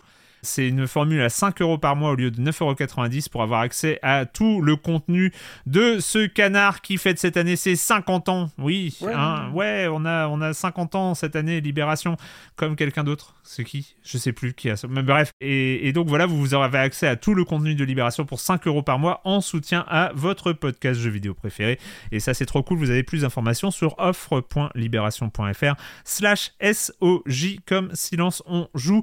Encore merci à toutes et à tous d'avoir souscrit à cette formule. Vous êtes 700, un peu plus sans doute aujourd'hui, mais vous êtes, euh, vous êtes plus de 700 et c'est vraiment trop, trop, trop, trop cool. Du coup, Silence on joue, c'était combien d'années déjà? C'était 12 ans, c'est ça? 15, C'est ça?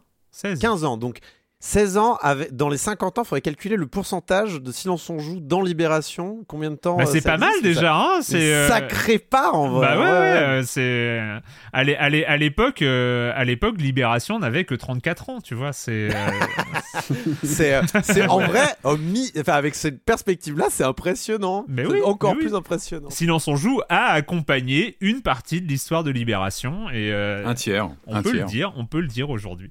Ouais, puis si tu fais le ratio en production audio, Ah oui. je pense que là, c'est terrifiant. En, ter- en euh, termes, c'est quoi la production audio de Libération en tant que média? Oui, c'est vrai qu'on en, on en prend une bonne part. Je pense que euh, aujourd'hui, il n'y a pas photo. Euh, on en est où On en est où? Voilà, le point à beau c'est fait. Bah donc il faut, il faut commencer avec les jeux vidéo. On va retourner dans cet univers étrange où il s'agit d'espionner des gens à travers des caméras de surveillance. Mais on vient d'en parler des casques.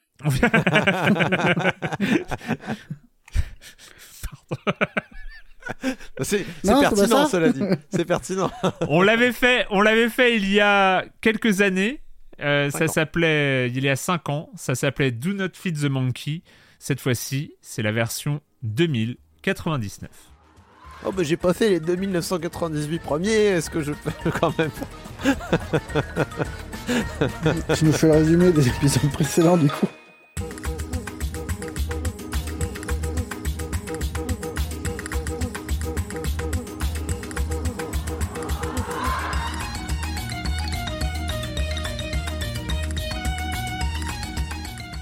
Not Feed the Monkey 2099, on en avait parlé il y a donc 5 ans, on en avait parlé dans Silence on joue, tu en avais parlé Corentin dans Silence on joue de Do Not Feed the Monkey, qui était un jeu marquant qui, euh, qui rentrait dans ces, dans ces grands systèmes de comment est-ce qu'on formalise l'enquête dans un jeu vidéo. Ouais, Euh. C'était un des premiers jeux euh, à l'époque qui euh, euh, se posait vraiment, enfin, qui se posait vraiment la question à partir de rien. C'est-à-dire, on arrive avec un nouveau système, un système propre, et on vous propose un système d'enquête.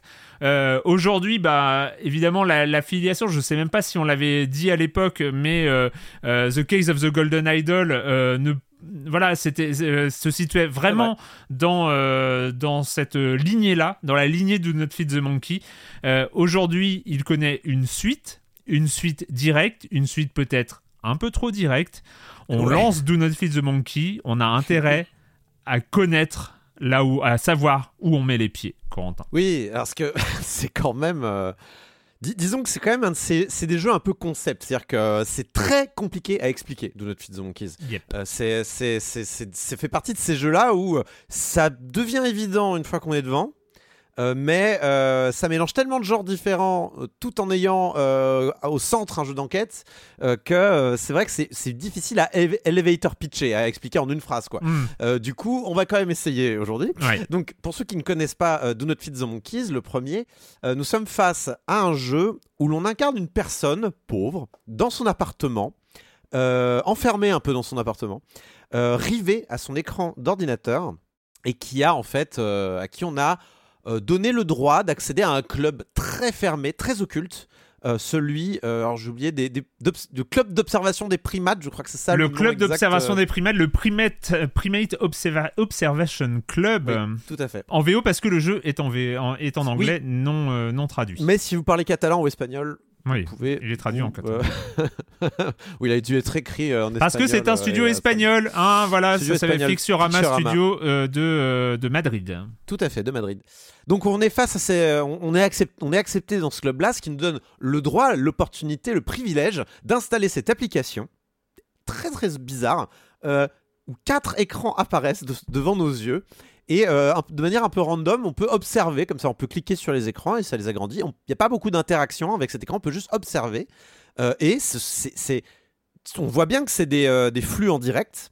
Donc ça peut être plein de choses. Ça peut être une caméra de surveillance. Ça peut être un stream live vidéo. Ça peut être euh, ça peut être une vidéo d'observation d'une centrale nucléaire, ça peut être, euh, ou alors ça peut être une, une caméra, on sent très bien qu'elle a été placée là à l'insu des propriétaires des lieux, si vous voyez ce que je veux dire. Bah, je, que- je pense- que ça peut être intéressant de, de partir sur la première cage, parce qu'ils appellent ça des cages, parce que les gens qu'on observe sont des euh, monkeys. Donc voilà, il y a, il y a le, le côté presque laboratoire. La- laboratoire d'essais biologiques, enfin voilà, on, on- on observe des singes dans des cages, chaque ca- caméra est, est- est appelée une cage, et la première des cages qu'on va avoir à observer, euh, et je pense que ça décrit un peu le système de jeu, c'est chez une thérapeute. euh, qui- Bah, ça dépend, c'est aléatoire. Selon la partie que tu lances, t'auras pas Ah les mêmes bon? cages, donc, eh non, t'auras pas les mêmes cages en fonction des parties. Ah, j'en en savais euh, rien. Écoute, je, je, bah pense- oui. je, je me souvenais pas. C'était la même chose dans le premier? Oui. Ah ouais, euh, j'avais oublié ce détail. euh, Il y a- C'est-à-dire que en plus de ce bordel où c'est un jeu d'investigation mais en même temps de gestion, euh, bah, vous avez en plus un- presque un aspect roguelike parce que chaque partie est différente puisque vous n'avez pas les mêmes cages qui apparaissent euh, au même moment. Donc au début vous en avez quatre et vous avez vous pouvez observer, vous pouvez cliquer, regarder et de temps en temps donc ils vont évidemment s'il y a des gens à l'intérieur donc prenons le cas tiens de cette thérapeute, euh, il- elle, elle va se mettre à parler, elle va recevoir Mm. des patients, cette, euh, cette thérapeute. Et, euh, et, et en fait, elle va parler, et il y a des mots-clés qui vont être mis en, en évidence euh, dans ce qu'elle dit. Et si on est là au moment C'est en temps réel. c'est en temps réel. Si, si on est là au moment où, où- où un mot-clé est dit, on peut cliquer dessus. Et ça sera pris en note sur un petit calepin euh, qui, est plus, euh, qui, est, qui est plus bas et avec lequel on peut interagir aussi. Sauf que tout ça serait bien beau, sauf que il y a une barre de faim, il y a une barre de sommeil, il y a un porte-monnaie qu'il faut remplir, Des points y a vie. des gens qui, il y a des gens qui frappent à la porte, il y a des points de vie si on dort pas, on mange pas bien. Il y a des mails. Et tout ça est en temps réel. Et, et- et- et du coup, bah, le but du jeu, ça va être de répondre régulièrement. Enfin, ça- en gros, le but du jeu, ça va être de tenir bon parce que il y a des échéances. Le, le- le- le- le moment où le jeu devient compliqué, ce sont les échéances. Il y en a deux principales. C'est le loyer. Donc tous les trois jours, toc toc, on a besoin de nos 90 balles. Merci, au revoir. Et il y a le, euh, il y a les, euh, les, euh, comment dire, les, les les phases d'évaluation du club d'observation des primates qui vous demandera d'avoir de plus en plus de cages. Sachant que les cages sont payantes et vous devez payer 50 dollars, enfin 50 cents pour, euh, pour une cage. Donc vous devez gérer votre argent entre la bouffe, le loyer, les cages qu'il faut acheter, sinon vous êtes expulsé du club et la partie se termine. Euh, et évidemment, euh, tout ça, bah, pour gagner de l'argent, comment on fait? Vous me dites, eh ben, vous avez deux moyens principaux, trois moyens principaux. Vous avez les boulots, donc vous avez une liste de petits boulots qui est à côté de votre porte et euh, bah, il y a, ça, ça, ça, ça va vous prendre du temps, forcément. Du temps que vous n'allez pas passer à regarder les cages, sachant que c'est en temps réel. On rappelle, donc s'il y a des événements euh, à 20 de 20h à 22h et que vous n'êtes pas là devant, euh, devant votre écran de 20h à 22h, vous ne pourrez pas prendre en compte les petits mots-clés. Il y a les questionnaires que vous envoie le club d'observation des primates qui vous posera une question très simple à laquelle il faut répondre. Euh, par exemple, qui est Quelle le nom? de. Quel est, le, quel est le nom du primate qui a été tué dans la cage euh, numéro autant? Et euh, du coup, il faut euh, découvrir le nom de la victime, sachant que évidemment, le- la caméra montre une scène de crime ou ce genre de choses. Il faut, bah, voilà, il y, a- y a un peu Mm. une enquête. Donc, il faut récupérer, à récupérer les mots clés, à faire des recherches sur Internet grâce à ces mots clés pour trouver d'autres mots clés que vous allez pouvoir réutiliser ensuite pour euh, déduire des choses. Voire, troisième moyen de gagner de l'argent, nourrir les singes, puisque c'est le titre du, euh, c'est le titre de- du jeu. Et ce que ça veut dire nourrir les singes? C'est une, on va dire, c'est une paraphrase pour dire euh, interférer avec la vie des gens. Ça veut dire interférer avec euh, la scène qui, que l'on voit à l'intérieur. Par exemple, si jamais vous avez, par exemple, pris en flagrant délit une personne d'avoir fait quelque chose de pas bien, par exemple, je sais pas, je, donne un exemple, mais gardons la thérapeute. S'il y a quelque chose de grave qui se passe durant la chez la thérapeute, vous pourriez, par exemple, faire du chantage avec la personne euh, qui a fait quelque chose de grave. euh, euh, voilà, vous pourriez faire du chantage et, et gagner un peu d'argent sur le dos de la personne en question. Ça, ça c'est nourrir les singes. Et ça permet de gagner pas mal de thunes. Donc voilà les trois moyens pour. euh, voilà les trois moyens pour. Dans celui-là, a priori, tu peux aussi jouer en bourse, non? Ou tu peux faire des investissements? Oui, oui. Tout à Mais, fait. euh, Et a priori, alors, j'ai pas vu, mais connaissant le jeu, il y a sûrement des moyens de, de, de, de, Ah bah. de faire de la, manipulation de marché. euh, C'est ça. il y a sûr. Ça serait étonnant qu'on puisse Du pas. On a un œil sur de la en bourse. fait. Ah là, ça serait plutôt de la manipulation de marché. Oui, alors je pense qu'il y aura- peut-être les deux. Peut-être que tu auras des infos qu'en effet personne n'aura. Genre, oh mon dieu, euh, on va annoncer ça, ça va être une catastrophe. Faire comme Yuji Naka qui risque de la prison en ce moment même. On en a Ouais. pas parlé dans les news, mais on pourrait faire une Yuji Naka ou alors, euh, j'imagine. Alors, j'ai pas eu l'occasion de manipuler les marchés, mais peut-être manipuler les marchés par exemple en, en ajoutant un ingrédient spécifique dans, je sais pas, la recette de cuisine, un truc. On ne sait pas. Les possibilités sont très grandes. En tout cas, on peut aussi interagir, par exemple, euh, quand on récupère un numéro de téléphone, on peut appeler les personnes. Ou alors, on peut récupérer des adresses postales et envoyer des objets qu'on va acheter sur une espèce d'eBay euh, vers les personnes en question. Donc voilà, tout ça, c'est le principe de Do Not Feed the Monkeys. Ça, c'est quand tu commences à comprendre, parce que le premier défi de Do Not Feed the Monkeys, c'est de réussir à naviguer dans tout ce bazar, parce que tu as les écrans, tu as des mails, et en vrai, la, la première partie, tu perds parce que juste t'as pas compris qu'il fallait que tu donnes de la thune à telle heure, tel jour, et que t'as eu le malheur de pas être là, en fait. Et c'est vraiment, le premier truc, c'est de comprendre comment Alors. prioriser les trucs. Alors oui, c'est la difficulté, et même moi qui ai quand même bien euh, joué, enfin je vais jouer une dizaine d'heures au premier, et j'avais vu euh, quelques fins et je m'étais arrêté, ça m'est arrivé là sur cette partie, je, je- j'ai raté, euh, j'ai raté le passage des huissiers, et ils m'ont évacué manu militari de ma euh, maison. En fait, le truc c'est que donc c'est un système qui est complexe, c'est un système qui est complexe, qui, qui est compliqué à expliquer, qui est compliqué à comprendre quand on est face au truc, mais, mais Là, quand je- ce que je vous ai décrit, c'est Do Not Feed the Monkeys, euh, le premier en fait. Parce que ça, ça s'applique exactement au deuxième. Ouais. Quasiment, c'est quasiment la même chose.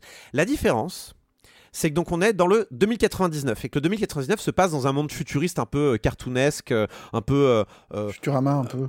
Ouais, un peu, exactement. Merci. Futurama. Tout à fait. C'est exactement la, la bonne référence.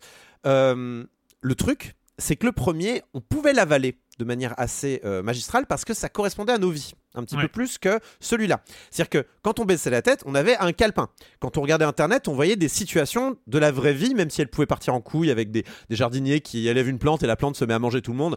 C'est cartoonesque aussi, mais on comprend. On comprend ce qui se passe. C'est lié à des choses quand même qui nous interpellent dans notre vie de tous les jours. Payer le loyer, pareil. C'est toc toc toc. euh, bonjour, on paye le loyer, très bien. Là, par exemple, dans le deuxième, on paye pas son loyer, on paye sa taxe euh, d'humanité, quoi. Parce qu'en fait, on est, on est un humain et a priori, on n'est pas vraiment l'espèce dominante euh, à ce moment-là. Ouais, on est sur planète. 2090. euh, ouais, voilà. On est sur une autre planète, on est clairement invité et on doit payer une taxe tous les trois jours pour pas se faire manger par des hommes lézards, grosso modo. En gros.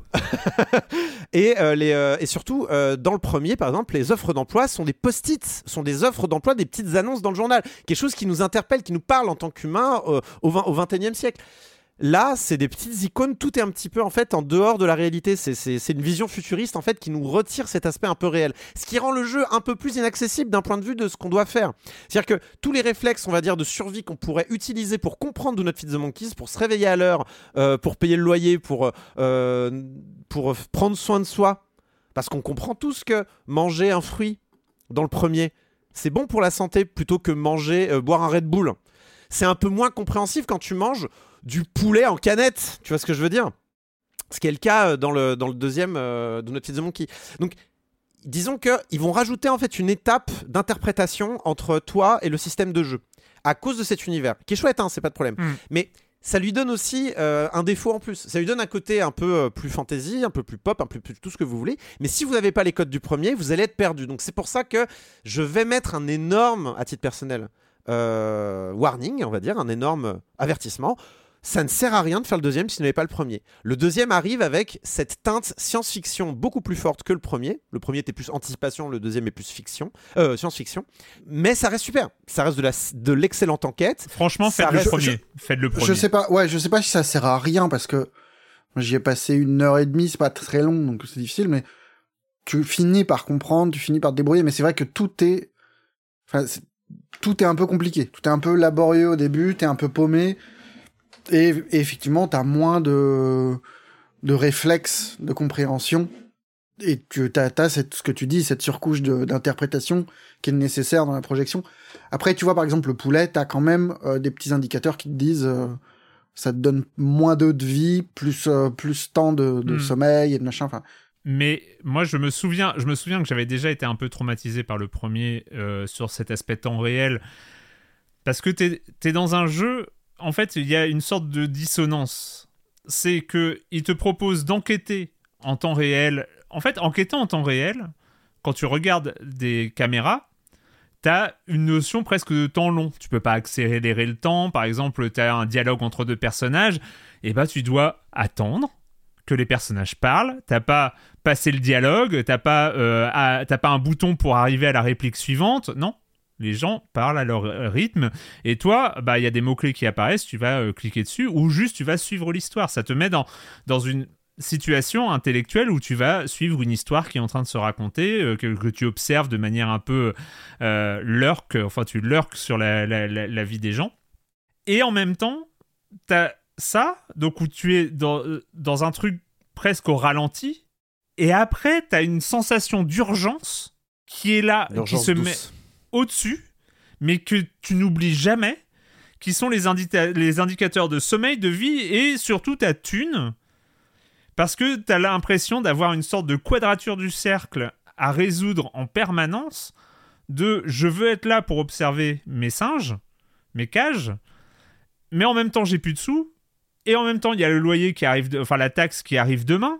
Je suis obligé de prendre 8 heures pour gagner euh, 110, de- 110 unités pour pouvoir payer quand ils vont euh, frapper à la porte. Euh, il faut que je pense à être là. Il faut que je aussi je fasse les courses. Ça prend du temps pour remplir le frigo. Et, en fait, Ah, c'est un jeu du, FOMO, quoi. Enfin, c'est un of jeu du FOMO, out absolument. En permanence, en fait. en, en permanence, et en même temps, j'ai. En fait, j'ai juste l'impression, parce que je- je- en- aujourd'hui, il arrive après The Case of the Golden Idol. The Case of the Golden Idol a montré que rien que la phase enquête, observation et déduction, c'est un super jeu. Rien que cette phase-là, c'est un super jeu. Et, et que moi, j'étais dans ce. En, tout cas, c'est mon impression que j'avais pas eu à l'époque, mais dans ce deux- 2099, j'étais là, mais c'est où qu'on met pause? C'est, où que j'oublie cet aspect du jeu? Je sais que je veux éradiquer tout, tout l'aspect temps réel du jeu, qui est un aspect fondamental de Do Not Feed the Monkeys, mais j'ai, je me suis senti, senti oppressé par euh, cet aspect-là pendant ma partie, en fait. Vraiment, Je crois que c'est le but. Je crois que c'est le but c'est complètement Et le but, mais à un moment, j'avais donne la envie, de, possibilité de zapper. Enfin, j'avais envie de jouer au reste, quoi. J'avais envie au de. bout d'un moment, t'as euh, vite 9, 9 ou plus écrans en même temps. Et du coup, tu, Ça joues toujours entre un grand écran et un, autre en petit, et tu joues toujours Ça entre m'a la bascule. Au point d'avoir euh, vraiment chaque ligne de dialogue, tu peux la multiplier par deux parce que t'as, entre chaque réplique, t'as le temps de basculer d'un écran à l'autre. Du coup, ça rend, c'est un jeu qui rend fou, qui est destiné à, à rendre Ah, fou. c'est pire que ça. Moi, je, bah, moi, moi, moi, je n'avais pas fait le premier. Vous me l'aviez plutôt bien vendu, je me rappelle, euh, Ouais. lorsqu'on en avait parlé. Euh, ce côté Night Trap euh, re- retravaillé, moi, me, bah, évidemment, ça me, ça me parlait immédiatement. Donc, j'ai loupé le premier. Je me dis bon, je vais, je vais attaquer le deuxième. Et c'est vrai que la première heure, elle est, elle est vraiment douloureuse. Quand tu débarques, que t'as pas fait le premier, que t'as pas les codes, que tu, tu es très peu accompagné. Et même, je trouve, quand il essaie de t'accompagner le jeu, il y a des petits assistants qui te parlent. C'est, c'est, c'est, c'est franchement, c'est, c'est vraiment pas simple à comprendre. Je trouve que tout Non. est très complexe. Euh, comme vous le disiez très bien, on est, on est dans un flux comme ça stressant et, autant j'aime beaucoup ce qu'ils ont fait. Il y a tout un jeu entre l'image parce qu'on est vraiment sur des flux euh, euh, picturaux d'images, de scénettes qui se jouent comme des petits théâtres et en même temps de captation des mots. Euh, je trouve que les mots sont mis en valeur, ils s'animent quand on les attrape à l'écran. Il y a il y, a, une quête du mot physiquement. Et ça, je trouve ça intéressant, parce qu'on va choper des mots même euh, comme du point and click dans les, dans les décors. Donc ça, c'est, je trouve ça très intéressant. Le côté méta aussi est chouette, ce côté de ce, d'un seul coup, la, sonnette qui, qui, sonne, et hop, on va tourner le regard comme ça de son écran. Enfin, il y a, vraiment quelque chose de, de, saisissant. Par contre, c'est vrai que franchement, il est pas du tout accueillant, le jeu. Euh, autant, ce pixel art, il est charmant. Il est très très bien géré. Je trouve dans les scénettes, tout passe par des petits pixels. Je trouve qu'il y a vraiment quelque chose de très très réussi dans le, dans le visuel. Euh, il a Ouais. une vraie identité très années 80, même dans, le, dans, les, dans les jeux d'aventure très, euh, très peu années scam, 80 je de l'époque. Moi, je pensais à Bargon Attack ou des choses comme ça. Enfin, il y a vraiment ce côté euh, science-fiction, vintage, rigolo. Par contre, mais, mais on est perdu. Enfin, moi, la première heure, j'arrêtais pas de me dire, mais je vais lâcher la souris, j'y arrive pas. Le- le- Il y a une sorte de mur quand on débarque sur cette suite. Alors, j'ai envie d'essayer le premier. Est-ce que le premier est un peu plus accueillant? Tu disais, Corentin, que tes repères déjà ouais, plus contemporains, ça ouais. peut aider.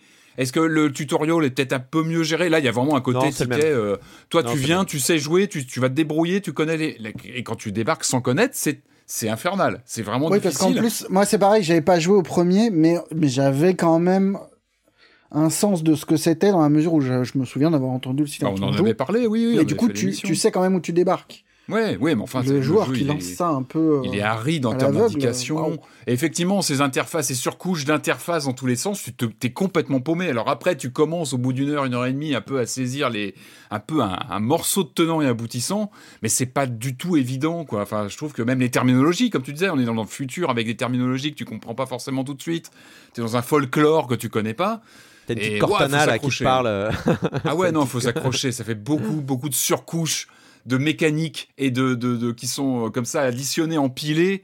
Euh, ça peut être vertigineux hein, quand tu connais Après, pas quand tu pour la, pour la défense du titre, j'aurais tendance à dire que le jeu, comme il est construit, et c'est aussi pour ça qu'on n'a pas les mêmes cages qui apparaissent quand on lance une partie, c'est que le jeu est designé comme un die and retry narratif. Ouais. Ah bah, c'est clair. On oui, lance le jeu une première hein. fois, on se plante une première fois. C'est un peu comme dans les euh, 4X où la première partie c'est pour du beurre. Euh, la première partie est là pour se familiariser avec l'environnement et on le relance. On n'a pas les mêmes cages. Donc Mhm. finalement, on perd pas vraiment de temps Ouais. parce qu'en fait, tout ce qu'on a appris dans les, les premières parties où on a perdu nous sert après parce qu'on sait à peu près euh, les enjeux de la cage. On sait à peu près la question qu'on va nous poser. On, on- on a compris euh, quelle est. Parce que souvent, en fait, il y, a une- y a une vérité cachée. Ce qui est formidable avec Do Not Feed the Monkey, c'est qu'il y a toujours une petite vérité cachée et que le Mm. but, c'est de comprendre la vérité cachée de, la, de, la, de chaque cage. Euh, je- je- dans le premier, par exemple, on va se rendre compte que euh, le, le- le trader, euh, je vous donne un exemple comme ça, je, du premier, comme ça, vous, vous- voilà. Mais il y a un trader, et puis en fait, la nuit, il se, il se travestit et il Mais fait oui. un show. Ouais. voilà, c'est c'est ce genre de choses. Il y a toujours, il y a- il y a toujours comme ça une, une vérité sous-cachée qu'il faut trouver. Euh, ou alors, euh, franchement, le grand-père dans le premier de Naughty the Monkey qui est dans sa maison de retraite et qui, euh, y a une dame qui vient lui poser des questions et plus on comprend ce qui se passe et on se rend compte de qui est le grand-père et on fait oh là là. Enfin, bon, je, vais, je vais pas en dire plus, Mm. mais c'est il y a, il y a des vérités comme ça et en fait c'est un peu nos moments de réalisation.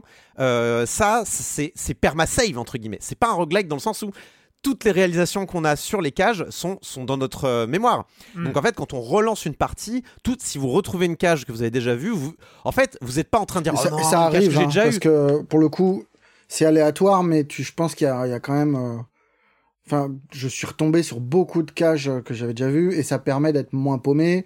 Ça Mais oui. permet aussi de se concentrer sur une autre cage où il se, où il se passe des trucs. Exactement. Mais c'est ce que je voulais dire, c'est que Ouais, ouais. quand tu retombes, tu retombes sur notre cage, t'es pas en mode oh non, je l'ai déjà eu. Non, tu fais ouf. Je sais ce qui s'y passe. Je reviendrai à la bonne heure pour récupérer les mots-clés pour pouvoir faire les conclusions euh, in-game. Mais euh, je vais pouvoir euh, dormir, aller faire un boulot, récupérer un peu de thunes. Et et c'est vrai que c'est un jeu qui est fait pour être fait. Et d'ailleurs, le jeu débloque différents modes de jeu. Il y a un mode relax par ailleurs, euh, Mm. qui, est, euh, qui est dès le début, qui permet d'avoir un temps un peu plus léger. Et au bout d'un moment, on peut même débloquer le free mode où on gère clairement la, la, la- on, on gère le, le passage du temps comme on, on le souhaite. Quoi. Mais c'est vrai que les, deux premières heures, il y a une frustration. Enfin, il y a quelque chose de frustrant. Le zapping même euh, est anti-point and click. Parce que le point and click, par définition, c'est quelque chose de posé où tu maîtrises euh, la scénographie, tu diriges. Là, il y a quelque chose de frénétique qui peut être frustrant quand tu aimes maîtriser une narration. Là, tu, picores ce que tu peux un peu dans tous les sens en dehors de toutes ces mécaniques aju- ajustées et qui sont comme ça un petit peu euh, en carambolage. Moi, je me, suis fait, je me suis fait souffrance au début parce que c'est vrai que c'est pas forcément la façon dont je vois une narration. Par contre, je comprends, je comprends le principe et je trouve ça intéressant de questionner comme ça une narration qu'on va complètement fragmenter. Euh, le point and click, il ne demande que ça, d'être questionné, Ouais. d'être violenté. Euh, Deconstructible l'avait très bien fait avec euh, Gods Will Be Watching, par exemple, de questionner ces mécaniques un peu à l'ancienne. Et là, on est vraiment là-dessus. Alors, je pense en- en effet que le premier peut être certainement plus accueillant. Je, je vous le redirai parce que je vais faire le premier dans la foulée. Il y a quand même quelque chose, mais tu l'as, tu l'as sous-entendu, euh, Corentin, et quelque chose que je veux dire parce que j'ai, j'ai l'impression d'avoir euh, un peu gueulé contre le, contre le principe du jeu. Euh, ce qui m'a frustré dans 2099, c'est que je sais que dans Do Not Feed the Monkey, la récompense, ce que t'apporte le jeu quand t'es dedans et tout ça, est à la hauteur de, de, le- de ce que t'as eu à gérer avant, en fait. ouais.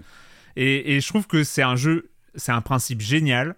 Que euh, ils ont géré euh, leur euh, mécanique de jeu, c'est du grand art sur ce temps réel, sur ce, sur cette multifocale, à regarder l'écran d'ordinateur et ton appartement, à gérer tes ressources, à aller travailler pour quitter ton observation d'écran.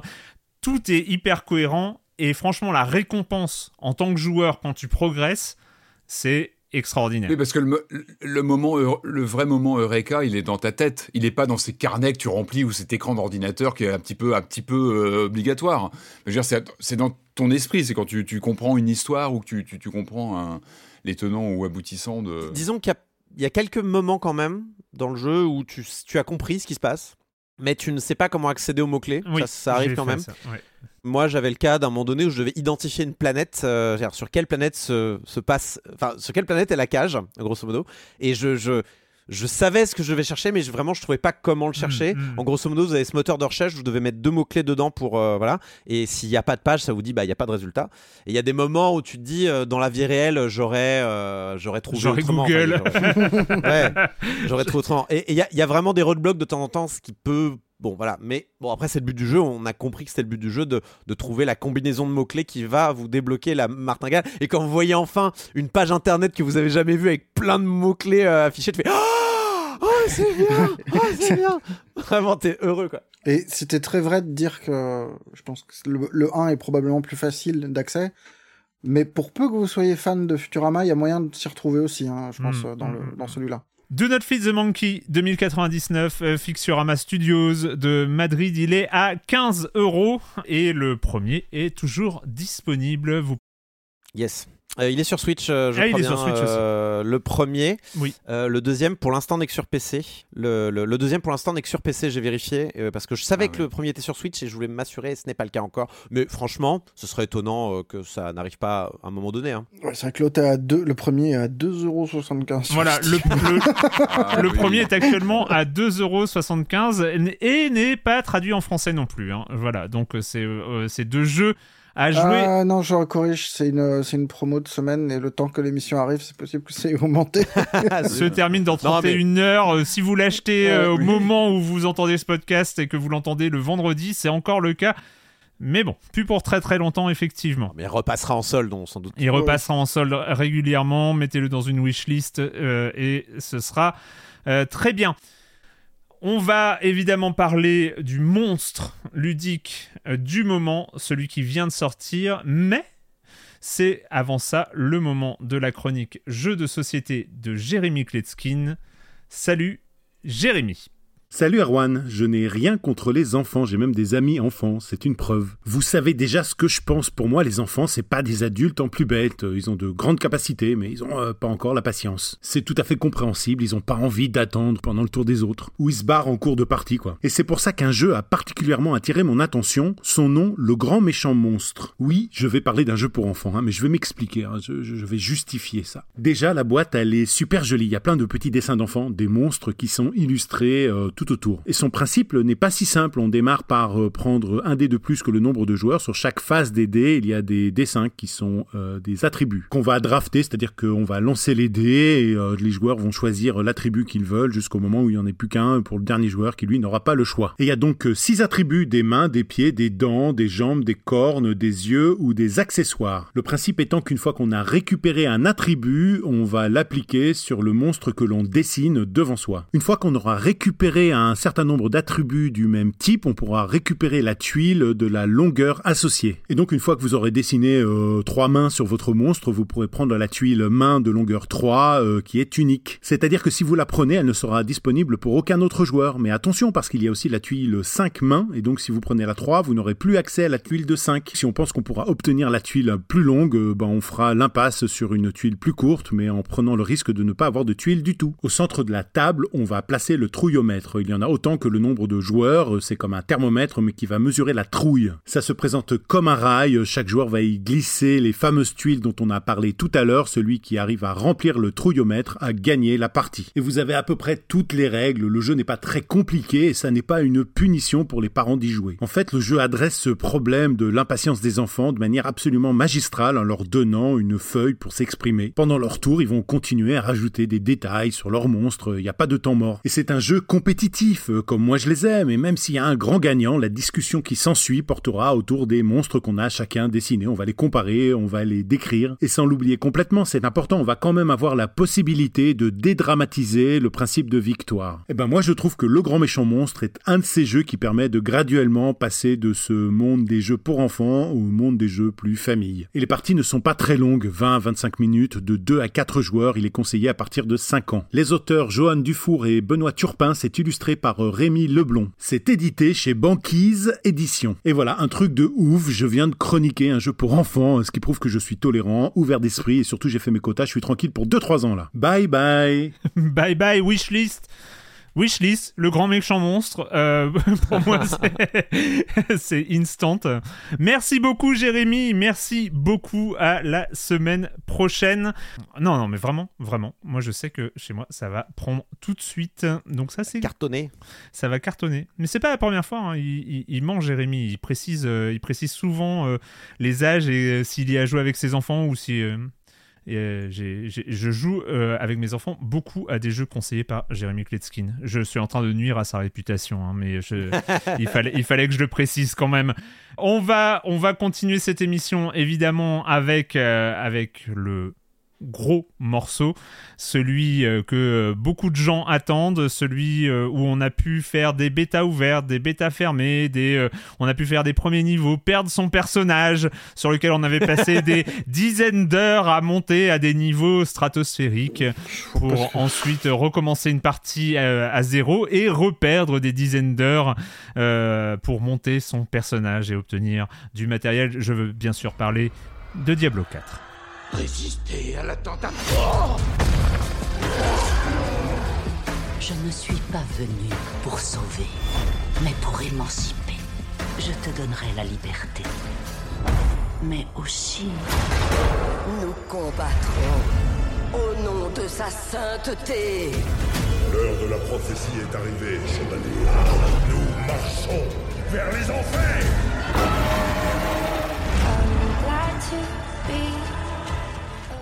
Diablo 4 qui vient tout juste de sortir il y a quelques jours à peine. Euh, il y avait, il y avait, il était sorti en pré-release, je pense, pour des gens qui l'avaient acheté en avance ou un truc, euh, un truc comme ça. Précommandé en deluxe, je sais pas quoi. Oui, voilà. Et on- C'est on- une early access de quelques jours, quoi, grosso modo. Diablo 4 qui arrive plus de 10 ans après Diablo 3 qui était donc de qui date de 2012, euh, plus de 20 ans après Diablo 2 euh, qui, qui date de 2001 et le premier Diablo datait de, date de 1997.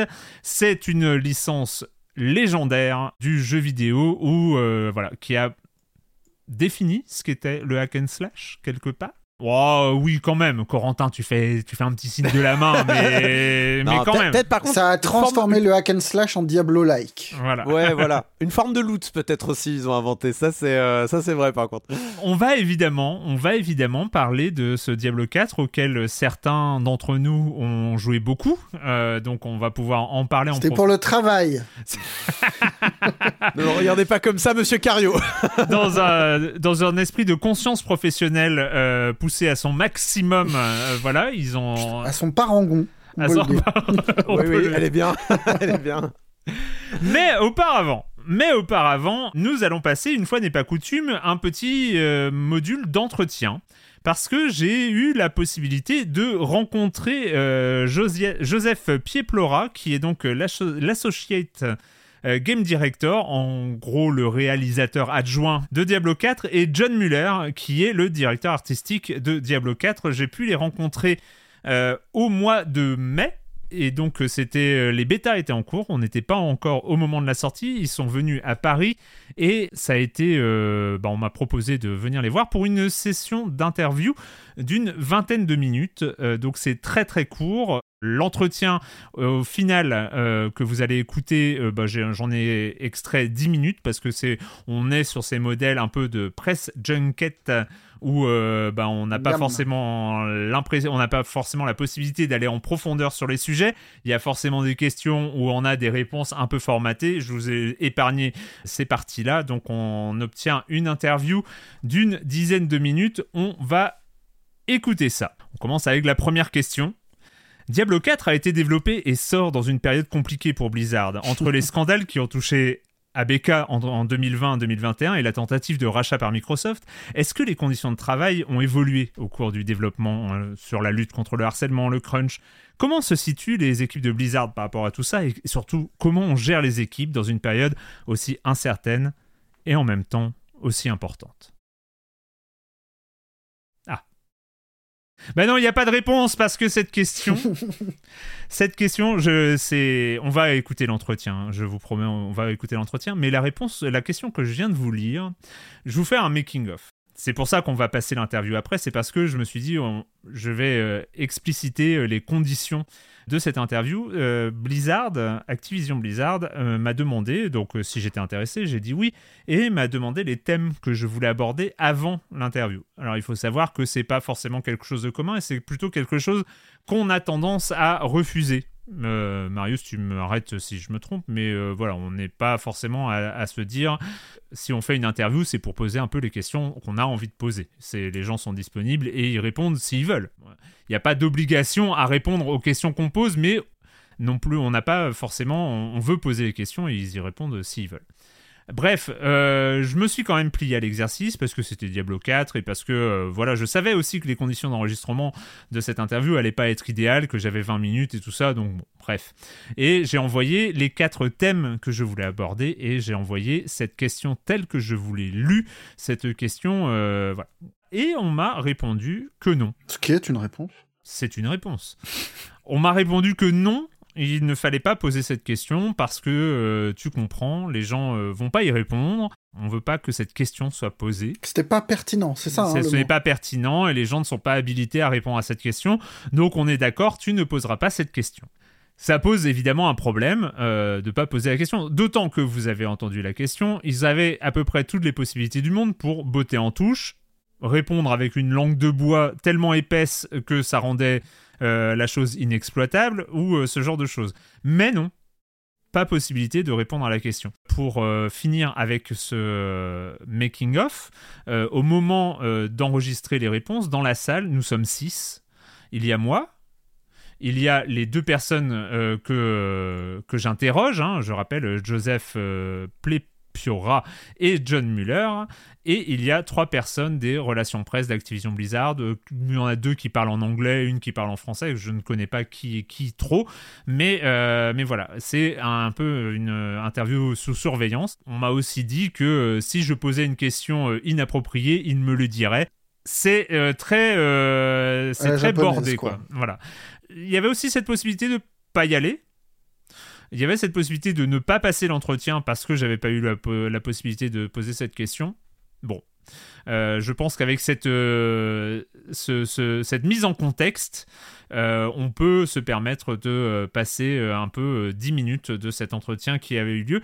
Après, c'est euh, c'est un peu désolant. Comme je l'ai dit, euh, je pense que euh, on a le droit de poser toutes les questions. Ils n'ont pas aucune obligation d'y répondre au moment où on pose la question. C'est toujours étrange d'interdire de poser la question. Je rappelle que les gens de Blizzard ont à peu près tous des têtes de euh, bikers avec leur Harley Davidson, donc c'est des, des grandes personnes qui sont tout à fait en mesure de dire non, cette question ne m'intéresse pas, je ne vais pas répondre, question suivante. Donc non, non, non, ça veut dire que ces gens-là n'ont pas à être embêtés avec cette question-là, qui sont pas habilités à parler de culture d'entreprise, de respect des employés et machin, et que la seule personne habilitée visiblement à en parler l'a fait il y a euh, une dizaine de jours, c'est Bobby Kotick, qui dit il n'y a pas de problème. Donc en gros, la, parole officielle de Diablo, de Blizzard, est la même que celle d'Activision, c'est il n'y a pas de problème, vous vous trompez, la culture elle est super, allez vous faire foutre. C'est ça que ça veut dire. C'est ça que ça veut dire, en gros. Si on peut pas parler du reste, il faut parler de Diablo. Euh, J'avais quelques questions à poser sur Diablo lui-même. La personne que vous allez entendre euh, principalement, c'est Joseph Piepiora, donc euh, qui est l'associate game director. Et vers la fin de l'interview, vous entendrez une autre voix. c'est John Muller, donc le directeur artistique. Et on va donc écouter cet entretien. Pour de vrai, cette fois-ci. Comment est-ce qu'on crée un nouvel épisode d'une série comme Diablo? Comment réussir à être créatif, à inventer quelque chose de nouveau? Uh, so I think one thing we we began considering very early when working on Diablo 4 is Très tôt, en travaillant sur Diablo 4, various nous avons regardé les aspects des différents épisodes qui nous ont précédés. Um, what are the aspects of those games that we thought were very strong? les aspects de ces jeux que nous devions apporter à la nouvelle génération de joueurs. et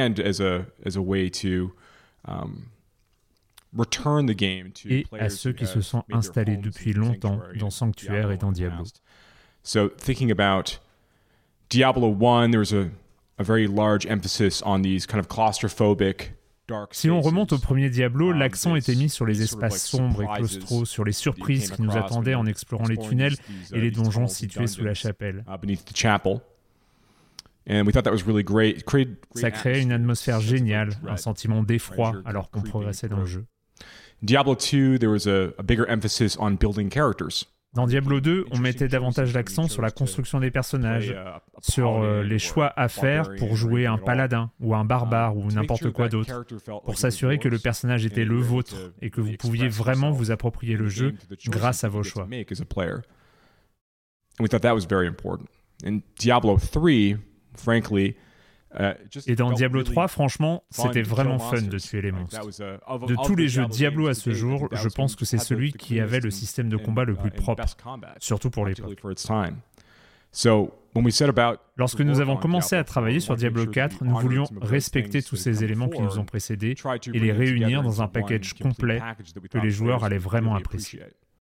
Comment est-ce que vous vous situez par rapport à votre communauté, qui semble pas forcément vouloir du nouveau, mais surtout du mieux comment est-ce qu'on arrive à être audacieux et créatif quand on a des telles attentes en face? That's a really good question. How do you create a sequel? C'est une très bonne question. Comment créer une suite Comment ajouter une entrée à une série de jeux qui existe depuis longtemps, une série de jeux qui a déjà développé une base de fans très actifs qui ont des attentes et leur propre définition de ce qu'est un Diablo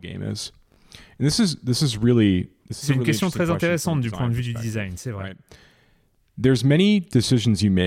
Il y a beaucoup de décisions qu'on prend en cours de développement d'un jeu, et si on posait la question aux fans, aux fans de Diablo, bah, ils seraient très partagés.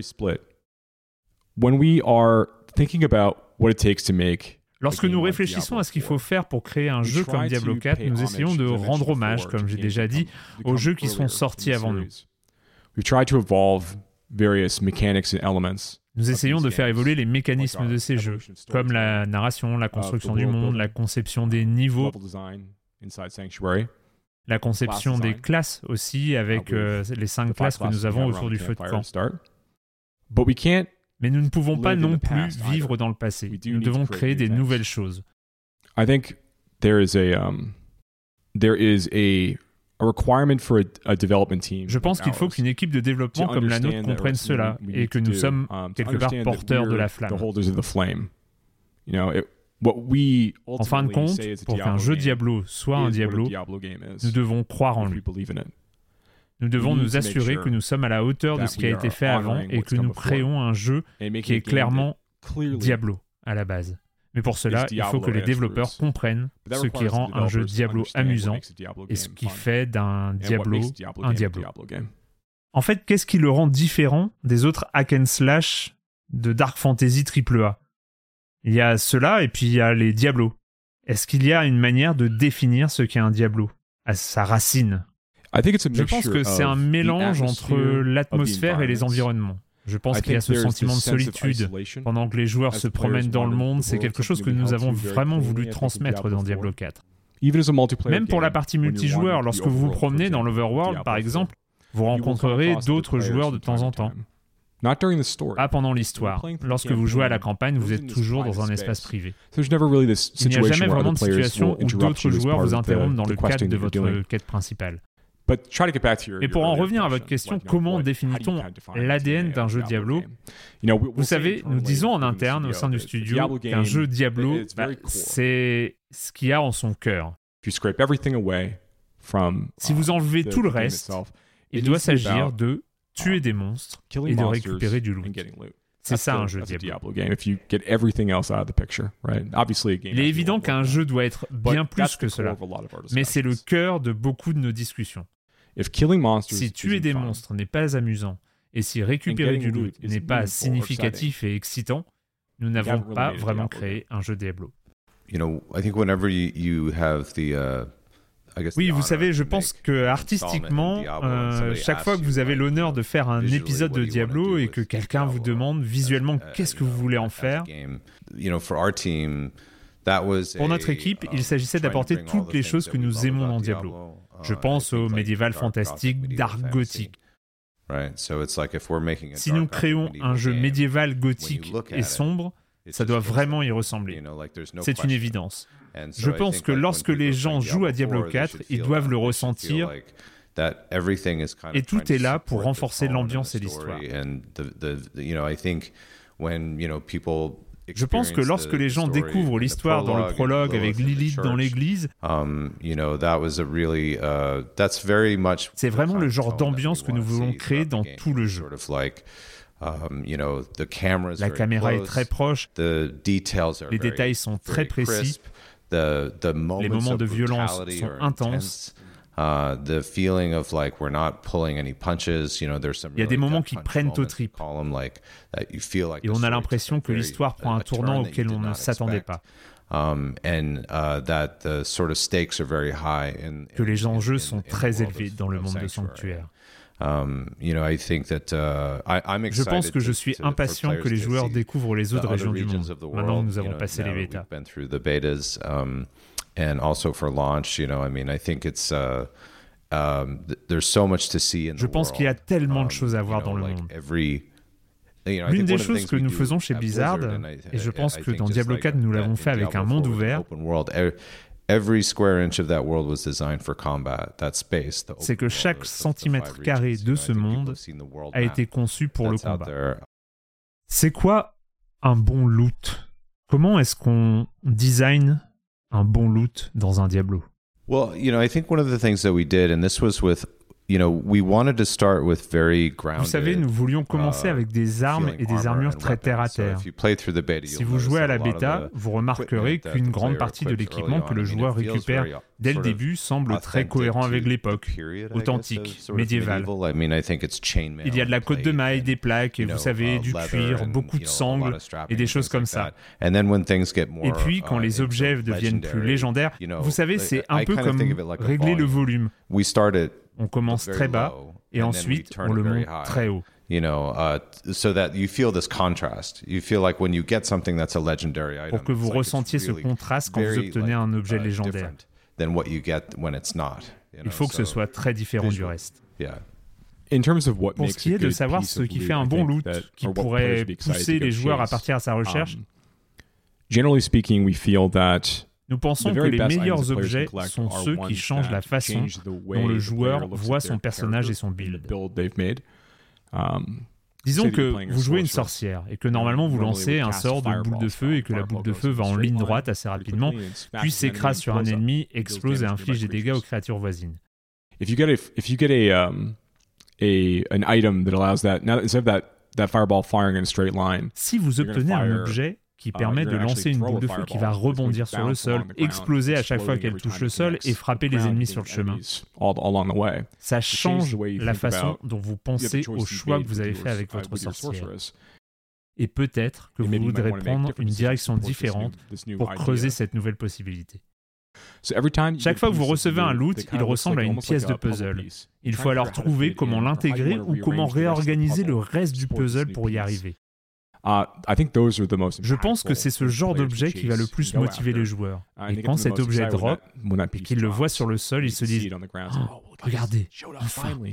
Vous savez, ce moment d'excitation est vraiment, vraiment important. Et je pense que c'est la clé du succès.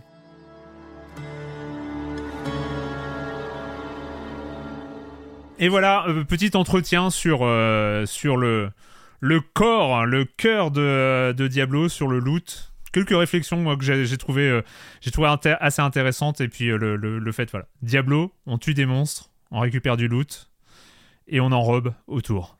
Est-ce que c'est pas ça, Diablo? Bah si, au fond. Le loot, c'est quand même... Euh, quand, quand, il parle du loot dans Diablo, je trouve qu'il touche en effet ce qui fait la différence, par exemple, avec d'autres licences. À l'époque du 2, c'était Bladur's Gate 2.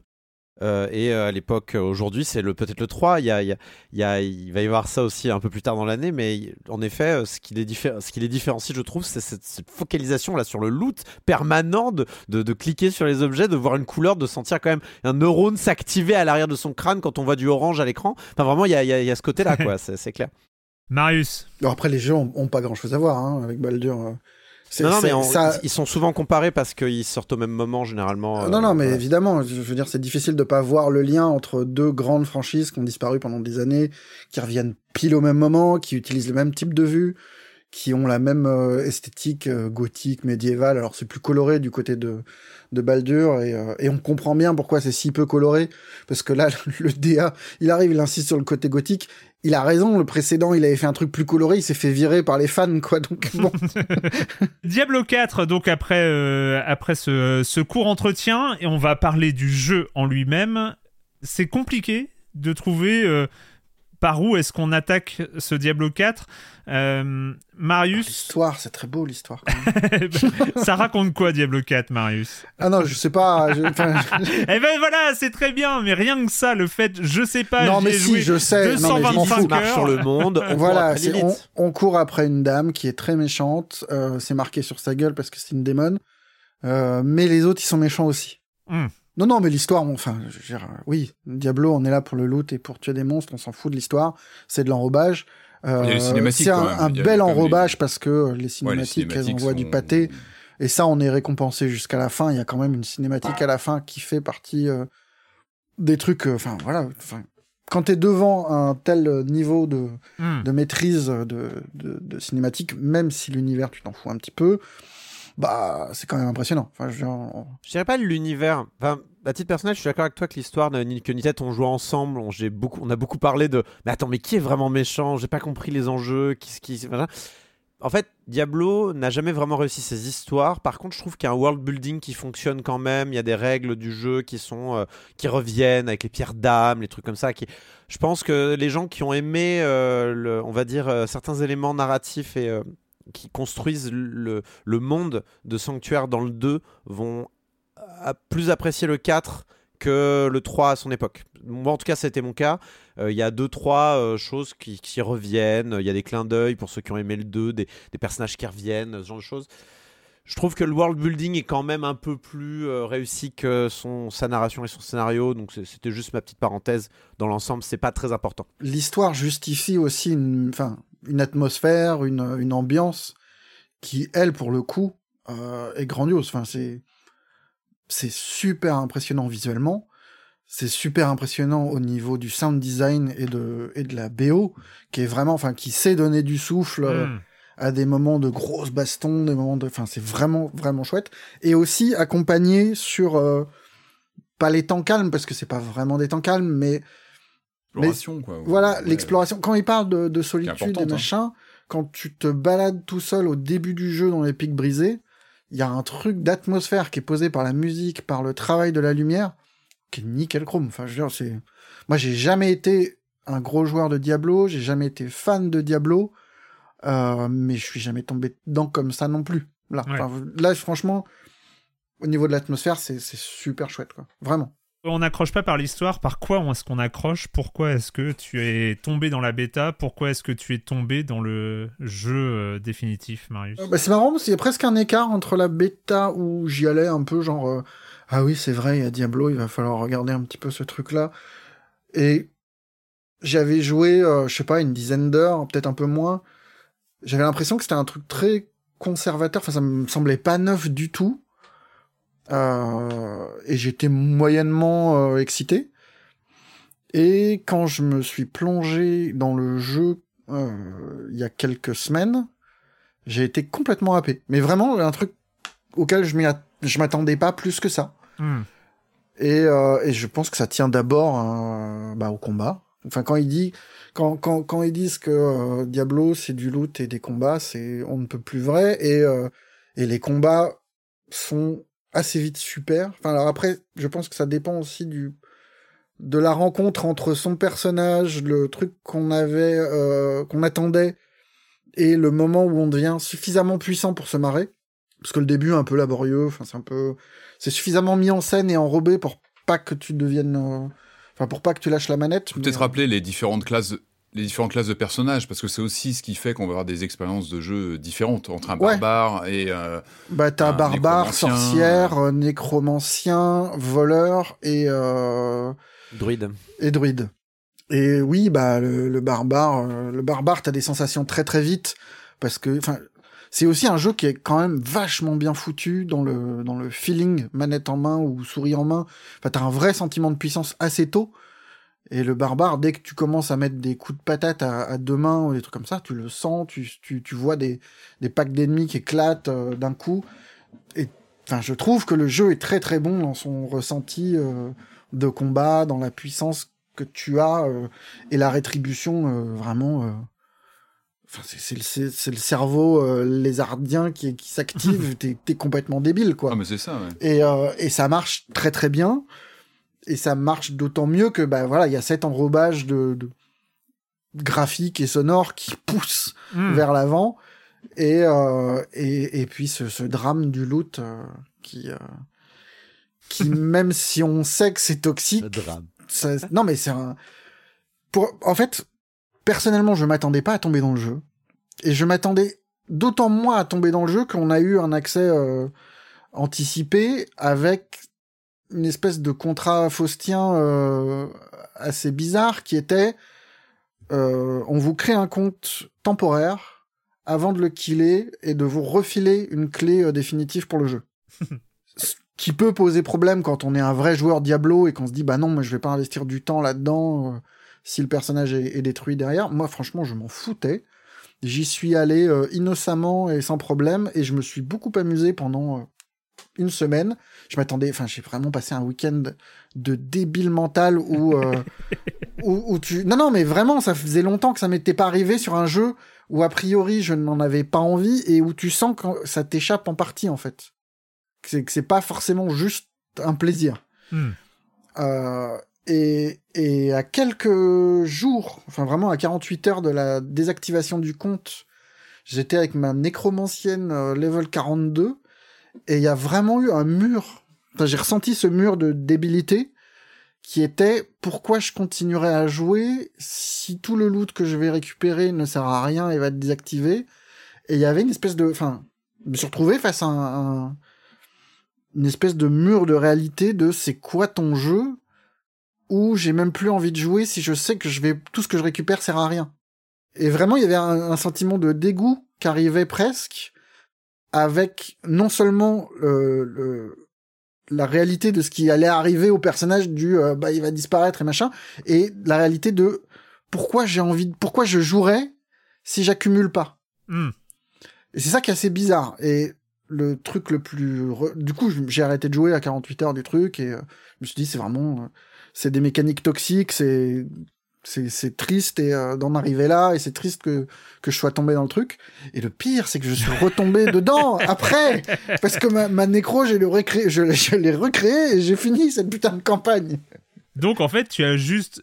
Tu l'as recréé parce que tu as voulu re-ressentir parce que j'avais plaisir trouvé un build qui me plaisait bien. Non, non, parce que j'avais trouvé un build qui me plaisait bien, que je l'ai recréé, que j'ai retrouvé le même, euh, les mêmes bracelets avec afflux sanguin plus 2 et, euh, et que ça, ça défonce tout et que ça marche très bien et que, et que bah, une fois que t'as mis le pied dedans, c'est difficile de. Enfin, il y a vraiment un truc qui échappe, je trouve, à la partie raisonnable de. Enfin, ça me rend débile en fait. C'est un jeu qui me rend débile et qui, qui est suffisamment très très bien foutu pour que tu, tu trouves des excuses raisonnables pour continuer à jouer parce que euh, parce que c'est beau parce que euh, quand même il faut aller voir euh, comment ça se passe au niveau du plateau de Parangon. Et, et, et puis en fait tu te rends compte que t'es pas complètement maître de tes gestes et de ton Ça te rend débile et tu joues pas un barbare. Et crois-moi que. je jouais un petit peu barbare non parce que je suis consciencieux j'ai quand même euh, j'ai quand même monté quelques personnages les- Barbare, faut, faut, c'est pas débile, hein, faut surveiller sa barre de vie. Non, non, faut- enfin, c'est pas, être- pas forcément le personnage le plus fin dans ses Patrick. attaques, dans sa- Ouais, alors moi, bah, je, suis, je, suis- là, je suis complètement rentré dedans. Il y a, il y a- y a ce côté addictif où tu. Mais je, suis- je suis d'accord avec toi, Marius, sur ce côté. euh, C'est marrant, on parle de ce, cet enrobage qui est important, et effectivement, il est là. Moi, j'adore cette cinématique d'intro, mais c'est la signature, hein, c'est la signature euh, euh, Blizzard et puis des Diablos. C'est marrant parce qu'à la fois, j'ai pas grand chose à raconter de mes, mes parties, et en même temps, j'y reviens tout le temps. Et Il y a une intensité quand on joue. Et finalement, on est vraiment. Ce sont des jeux de l'instant. C'est vraiment de la jeu de la. Ce sont des jeux de l'expérience et du, du gameplay. Déjà, bah, la 3D isométrique, c'est la vie, hein, faut le rappeler. Moi, j'adore la 3D isométrique, j'adore ce procédé de visualisation euh, depuis toujours. Je trouve qu'il y, a- une élégance, il y a, un rapport aux environnements et aux décors, aux architectures qui est, très particulière avec cette, euh, bah, ce, mode de représentation qui était avant lié à des limitations techniques, hein, les jeux euh, Océan, les jeux, les jeux, les jeux sur Spectrum notamment qui étaient en 3D isométrique. Maintenant, c'est plus le cas. C'est un vrai choix de mise en scène sur, le, sur, sur un Diablo 4 euh, et sur Diablo en général. Euh, en même temps, on a quelque chose qui, me rappelle Gauntlet dans les mécaniques de, comme ça de- d'exploration de, donjons. Donc moi, ça remonte à très très loin dans mes, dans mes, mes habitudes de joueur. C'est vraiment aller bastonner du monstre comme ça sur des vagues d'ennemis comme ça dans des, dans des environnements. Et puis moi, j'ai toujours fait, depuis les débuts de Diablo, j'ai toujours fait un parallèle avec Doom. Euh, alors Doom, oui, on n'est pas du tout sur les mêmes mécaniques de jeu, on n'est pas sur les mêmes représentations, mais pour moi, ils partagent un même rapport très très très viscéral à l'action. Euh, bah déjà, il y a des influences communes. hein. C'est une évidence que ces gens-là, euh, les créateurs de- des premiers Doom et des, premiers euh, premières versions de, Diablo, jouaient au même jeu, ont lu les mêmes les mêmes bouquins, ont fait les mêmes jeux de rôle. On sent qu'il y a des vraies filiations de mécanique, d'ambiance. En tout cas, voilà un rapport instinctif, très viscéral à l'action.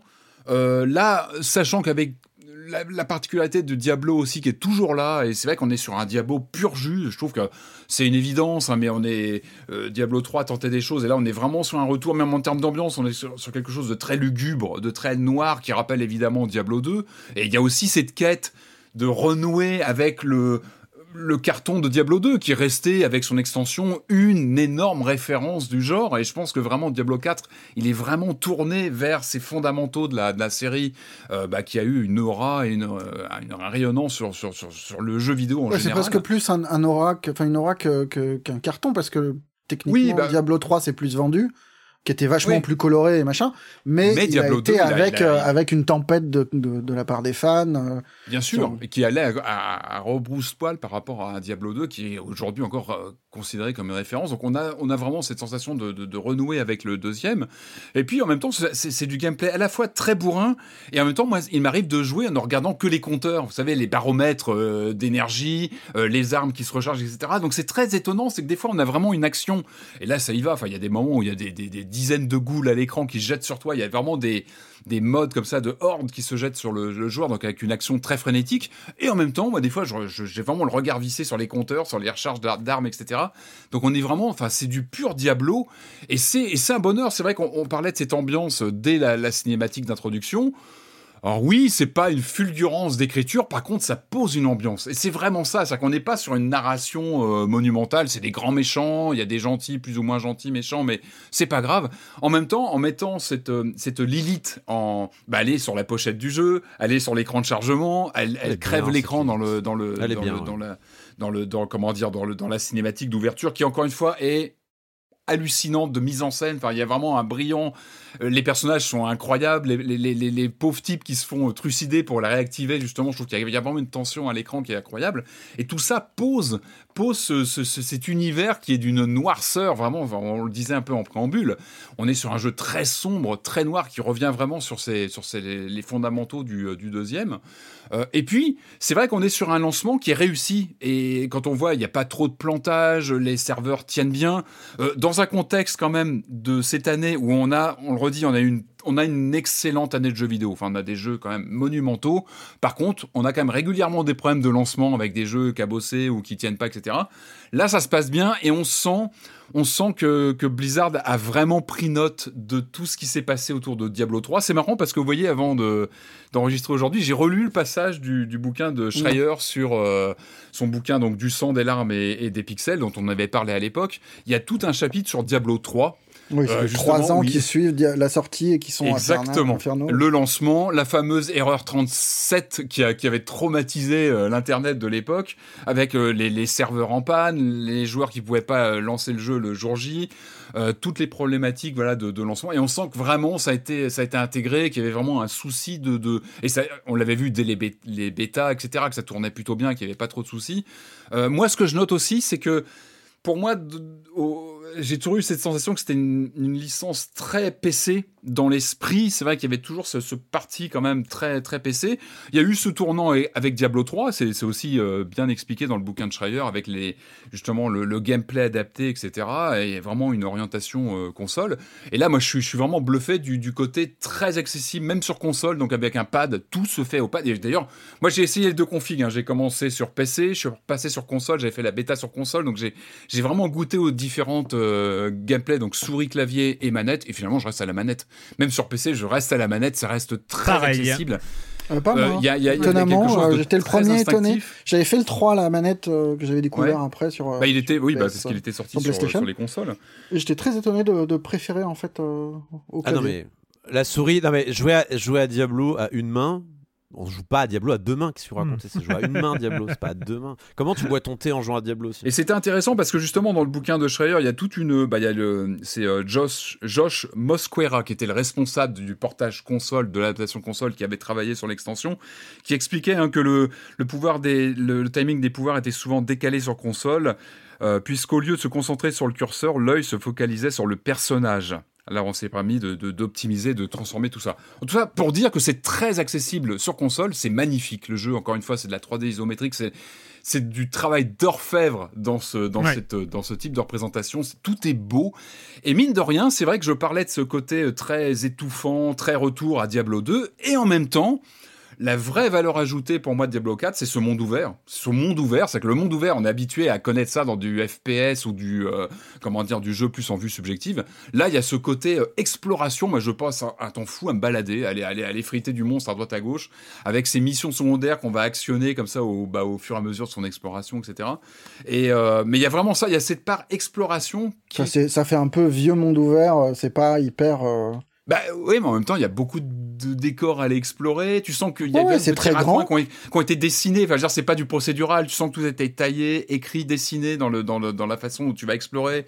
T'as des fois des passages que tu découvres où on te fait des petits clins d'œil sur la suite de, de, de, de, des objets à aller chercher. Je trouve mm. que voilà, il y a, y a vraiment un, une une géographie qui t'incite à l'exploration. Donc c'est vraiment un gouffre à temps. C'est-à-dire que le jeu, en dehors de ces mécaniques de, de loot qu'on connaît bien, c'est vrai que là, il y a aussi en plus cette surcouche d'exploration euh, en monde ouvert. Corentin bah Moi, c'est compliqué, euh, Diablo, parce que c'est. Non, mais c'est. En fait, on vient à Silence on joue, on est là pour donner nos impressions, nos ressentis et, nos... et, et expliquer de là où on parle. Et. Euh... Diablo, bah, c'est compliqué pour moi parce que c'est une telle partie de mon adolescence. Diablo 2, j'ai vraiment passé des heures et des heures et des heures avec des amis à jouer sur Skype euh, à Diablo 2. quoi. C'était vraiment quelque chose de vénère. Du coup, euh, moi, j'ai eu cette, ce moment incroyable et qui est une énorme Madeleine de Proust avec Diablo 2. Et puis Diablo 3 est arrivé, et puis ça a été la douche froide parce que euh, toute l'ambiance gothique a été jetée par la fenêtre à ce moment-là. Il euh, y a un aspect dont on, on, tu te demandais tout à l'heure, c'était quoi Diablo? Euh, et tu as demandé à tes euh, intervenants euh, ce que ce qu'était Diablo. Il y a aussi une autre partie qui est pour moi importante dans Diablo, c'est le build. C'est la construction d'un personnage. C'est dans quelle direction j'emmène mon personnage pour enfin euh, dans quelle spécialisation je l'emmène quoi. Et c'était super important dans le 2 d'autant que euh, alors il y a eu des mises à jour entre Là, temps ils ont expliqué que c'était la signature du 2 c'est ce qu'ils disaient ouais. c'est le Diablo 2 la signature c'était la construction du personnage. Mais c'était tellement important dans le sens où euh, c'était très compliqué de faire revenir en arrière un personnage une fois qu'il s'était engagé dans une voie. Il y a eu il y a eu des ça s'est facilité par la suite mais euh, bon fallait pas se tromper là où on mettait ses points de compétence. Et le 3 pareil avait jeté ça par la fenêtre quoi. C'était tu débloquais des capacités, puis après tu sélectionnais ce que tu voulais, on s'en fichait. En fait, il n'y avait pas de notion de tiens, je vais explorer cette voie pour mon personnage. C'était du coup, enfin, je vais être franc, pour préparer le 4, j'ai refait le 3 pour me, pour me souvenir pourquoi je le détestais autant. Et c'est ça, c'est que c'est encore plus bête. Le 3 est encore plus bête que le 2 et le 4, quoi. Vraiment, c'est. Il y a un aspect vraiment euh, brainless qui est, qui est assez terrible. Le 4, donc j'arrive face au 4 et forcément j'ai des attentes de la taille de, du mois Area pour faire euh, mon, fanboy euh, du 2, tu vois. Euh, c'est, j'en attendais énormément. Et, et ce, ce, Diablo 4 ne pouvait que me décevoir finalement d'une certaine manière. Finalement non, il m'a pas tant déçu que ça, il m'a même plutôt séduit. Il je, me suis retrouvé dans dans quelque chose qui est à la fois qui me, qui me ramenait un peu dans, dans cette construction que j'aimais tant il y a longtemps je me suis retrouvé face à ce système d'objets qui est Diablo 2 a quand même il a peut-être pas inventé, mais en tout cas, il a démocratisé une forme de loot qui aujourd'hui, à mon sens, pour moi, c'est l'ancêtre des loot box. Juste à l'époque, les box avaient des pattes, couraient partout et il fallait euh, leur mettre des coups de hache. Euh, mais c'est quand même des loot box euh, gratuites entre guillemets, et que c'est le le bazar. Mais il y, a- il y a cette notion de rareté. Aujourd'hui, quand on joue à des à des free to play japonais avec des loot box et on tombe sur des rares, des très rares, des super super rares avec différents niveaux, des étoiles, des couleurs. Euh, bah pour moi, je vois Diablo en fait quand je regarde Oui, ça. oui, je un vois langage vraiment. qui leur appartient, enfin, qu'ils ont Voilà. créé, quoi, pour le coup. C'est très bizarre parce que moi je passe mon temps à taper sur ce système-là et pourtant c'est quelque chose qui m'a construit en étant gamin, tu vois, c'est quelque chose qui m'a construit en étant adolescent. Donc quand j'arrive dans Diablo 4 et que je vois ça, je peux pas m'empêcher d'avoir mon moi adulte qui déteste ce système-là euh, pouffer de rire en voyant ça et en disant non mais c'est- c'est c'est- c'est nul et en même temps me dire mais c'est quand même sacrément sympathique, c'est quand même sacrément euh, addictif et c'est j'ai j'ai très envie de continuer à jouer. Et c'est ce qui s'est passé euh, euh, quand on a beaucoup joué, j'ai passé le plus clair de mon temps avec euh, Marius, on a avancé euh, qui a fait deux fois le jeu pratiquement euh, une fois tout seul et une fois avec moi. Il faut pas le dire. Il fait Chut, mais me balance pas ce plus comme ça. Mais voilà, j'ai joué mon petit druide comme à l'époque de Diablo euh, K- euh, Diablo 2 où j'avais euh, je jouais de druide aussi euh, tout ça donc euh, druide métamorphose donc un peu moins euh, bourrin euh, qu'un qu'un barbare mais quand même assez bourrin parce qu'on se retrouve au milieu de la mêlée à balancer des grands coups de patte euh, c'est sympathique. Euh, et euh, C'est vrai que je peux témoigner, je peux témoigner de ton côté fanboy. euh, Il y a quand même des moments où des combats de boss, j'entendais Attends, faut que je prenne sc- un screenshot. Vas-y, tiens, tiens, machin, faut que j'envoie ça à un copain. Il y a d'énormes clins d'œil. Genre, tu sens qu'ils ont voulu ramener les, les fans de Diablo 2 qui ont, qui ont boudé le 3. Parce qu'il y a vraiment, à un moment donné, ils name drop des, des noms de boss qu'on avait dans le 2. Euh, et genre, euh, j'ai ramené un pote à un, un moment donné où t'étais pas, euh, t'étais pas là et, et ils ont name droppé un nom très important du 2. Et, et j'ai ramené un pote, bah viens regarder parce qu'a priori, si le name drop, c'est que ça va être un boss, tu vois. Et du coup, je, je le ramène et, et en fait, bon, le boss n'est pas arrivé à temps malheureusement avant qu'on aille se coucher. Mais ouais, voilà, c'est ce genre de fanboys quoi, en ce qui me concerne. Avant qu'on aille se coucher. J'ai passé quand même un très bon moment. Pour ce qui est du coup de la customisation, c'est un nouveau système que je trouve assez cool. euh, où pareil, on, on met donc ces points dans un arbre de compétences, mais tous ne vont pas jusqu'à 10 comme c'était le cas dans Diablo 2. Euh, C'est-à-dire qu'il y en a certains, c'est juste un point. Tu peux pas mettre plus qu'un point. Ou dans d'autres, euh, ça va, être, ça va aller à 3 points. Dans d'autres, ça va aller à 5 points. Mais dans l'ensemble, on voit quand même les spécialisations qui se dessinent. Ouais, il y a quasiment un code couleur. Euh, il y a quasiment un code couleur. code couleur pour de te- build. Ouais, quoi. exact. Donc moi, euh, par exemple, j'étais full loup, j'étais un loulou, euh, je, me, je me transforme en loup, mais vraiment, je voyais très bien que c'était c'était balisé, quoi. Et, que, et, et on trouve, et, et comme dans Diablo 2, la puissance que tu vas trouver dans tes objets, c'est celles qui vont rajouter des points, en fait, de compétences dans cet arbre-là. C'est-à-dire que dans Diablo 2, vraiment, les meilleurs équipements, c'est ceux qui, qui rajoutaient un point et qui permettaient de dépasser la limite des 5 points. Par exemple, si une capacité, tu peux mettre que 5 points de compétences à l'intérieur, tu peux dépasser et passer à 6, 7, 8 points si tu tombes sur de, du matériel qui permet de rajouter des points. C'est c'est- ce genre de système qui est, un peu fun parce que waouh, je, dépasse le plafond et t'as vraiment un, power trip qui est assez fort euh, quand ça t'arrive, euh, qui, est, assez cool. Et pour le reste, euh, j'étais un peu. je suis pas forcément super fan du monde ouvert. Alors, donc, ce Diablo 4 est en monde ouvert, entre guillemets, donc c'est pas un monde ouvert à la. c'est pas un monde ouvert. À la à la, euh, à la Elden Ring, hein, mais euh, voilà, c'est-à-dire que vous n'avez pas euh, ces successions de zones généralement générées de manière procédurale. Vous avez vraiment un monde qui est construit, mais que, qui du coup, je suis pas sûr qu'il apporte une grande, un grand intérêt à la licence Diablo. On le traverse un peu vite. J'ai pas le sentiment de l'avoir maîtrisé géographiquement. Il n'y a pas des endroits qui m'ont marqué plus que d'autres. Les villes se ressemblent un peu aussi. Mm. Et puis au bout d'un moment, on tombe sur le cheval. Mais ça, c'est une catastrophe. hein. Ouais, on tombe pas sur le cheval. C'est, il faut Oui. arriver au niveau 40. Enfin, il faut finir l'acte 3, je crois. Donc, ça suppose quand même un- déjà quelques heures euh, de jeu. Et je- Acte 4 c'est même. le- Acte 4, finir acte 4, je crois. Ah ouais, peut-être. Oui, t'as raison. Et euh, le cheval, il casse complètement le monde ouvert. hein. Enfin, en tout cas, tout, tout le design. Ça- je trouve que le monde ouvert marche bien pendant les premières heures où tu explores, où tu as ce côté je suis perdu, je, libère un peu du brouillard de guerre qui, euh, qui est autour de la carte et où tu euh, content, tu accèdes à, à quelques points de téléportation, tu vois des donjons qui émergent, tu te dis ah ok ça va ça va être comme ça, je pourrais euh, revenir pour euh, récupérer telle essence et compagnie. Mais dès que t'as le cheval, non seulement il te permet d'aller plus vite, enfin ça c'est l'aspect utile du cheval, mais il y a plein de, il y a des charges de dash qui sont insupportables, qui, rendent le truc, euh, enfin moi qui me crispait de, de ouf. Mais surtout, en fait, tu vas presque trop vite pour le monde, et du coup, tu vois vraiment le, euh, on va mettre un pack de mobs ici, on va en en mettre un autre ici, et tout le côté un petit peu mystérieux et euh, gothique du jeu s'évapore complètement pour être du rush, euh, rush à ta destination en, cognant contre des monstres ou en cognant contre, contre des rochers qui ont été mis là pour, euh, pour faire joli et ça marchait bien à pied, sauf que à cheval c'est chiant en fait. Et si dans Diablo 2, il y avait un enjeu à trouver euh, la sortie de sa zone, parce que souvent, vu que c'était généré de manière alé- aléatoire, on ne pouvait pas euh, euh, déterminer en avance donc de quel côté faut aller. Dans ce Diablo 4, dès qu'on chope ce cheval, eh ben, tu supprimes en fait un- une, une des choses qui, qui peut être fun dans Diablo 4, moi j'ai trouvé. Régulièrement, on vous dit bon bah euh, tu vas suivre ton acte, tu vas suivre en fait un acte, c'est simplement une succession de quêtes, d'histoires qui, qui, qui, qui, qui se mettent en enfilade comme ça.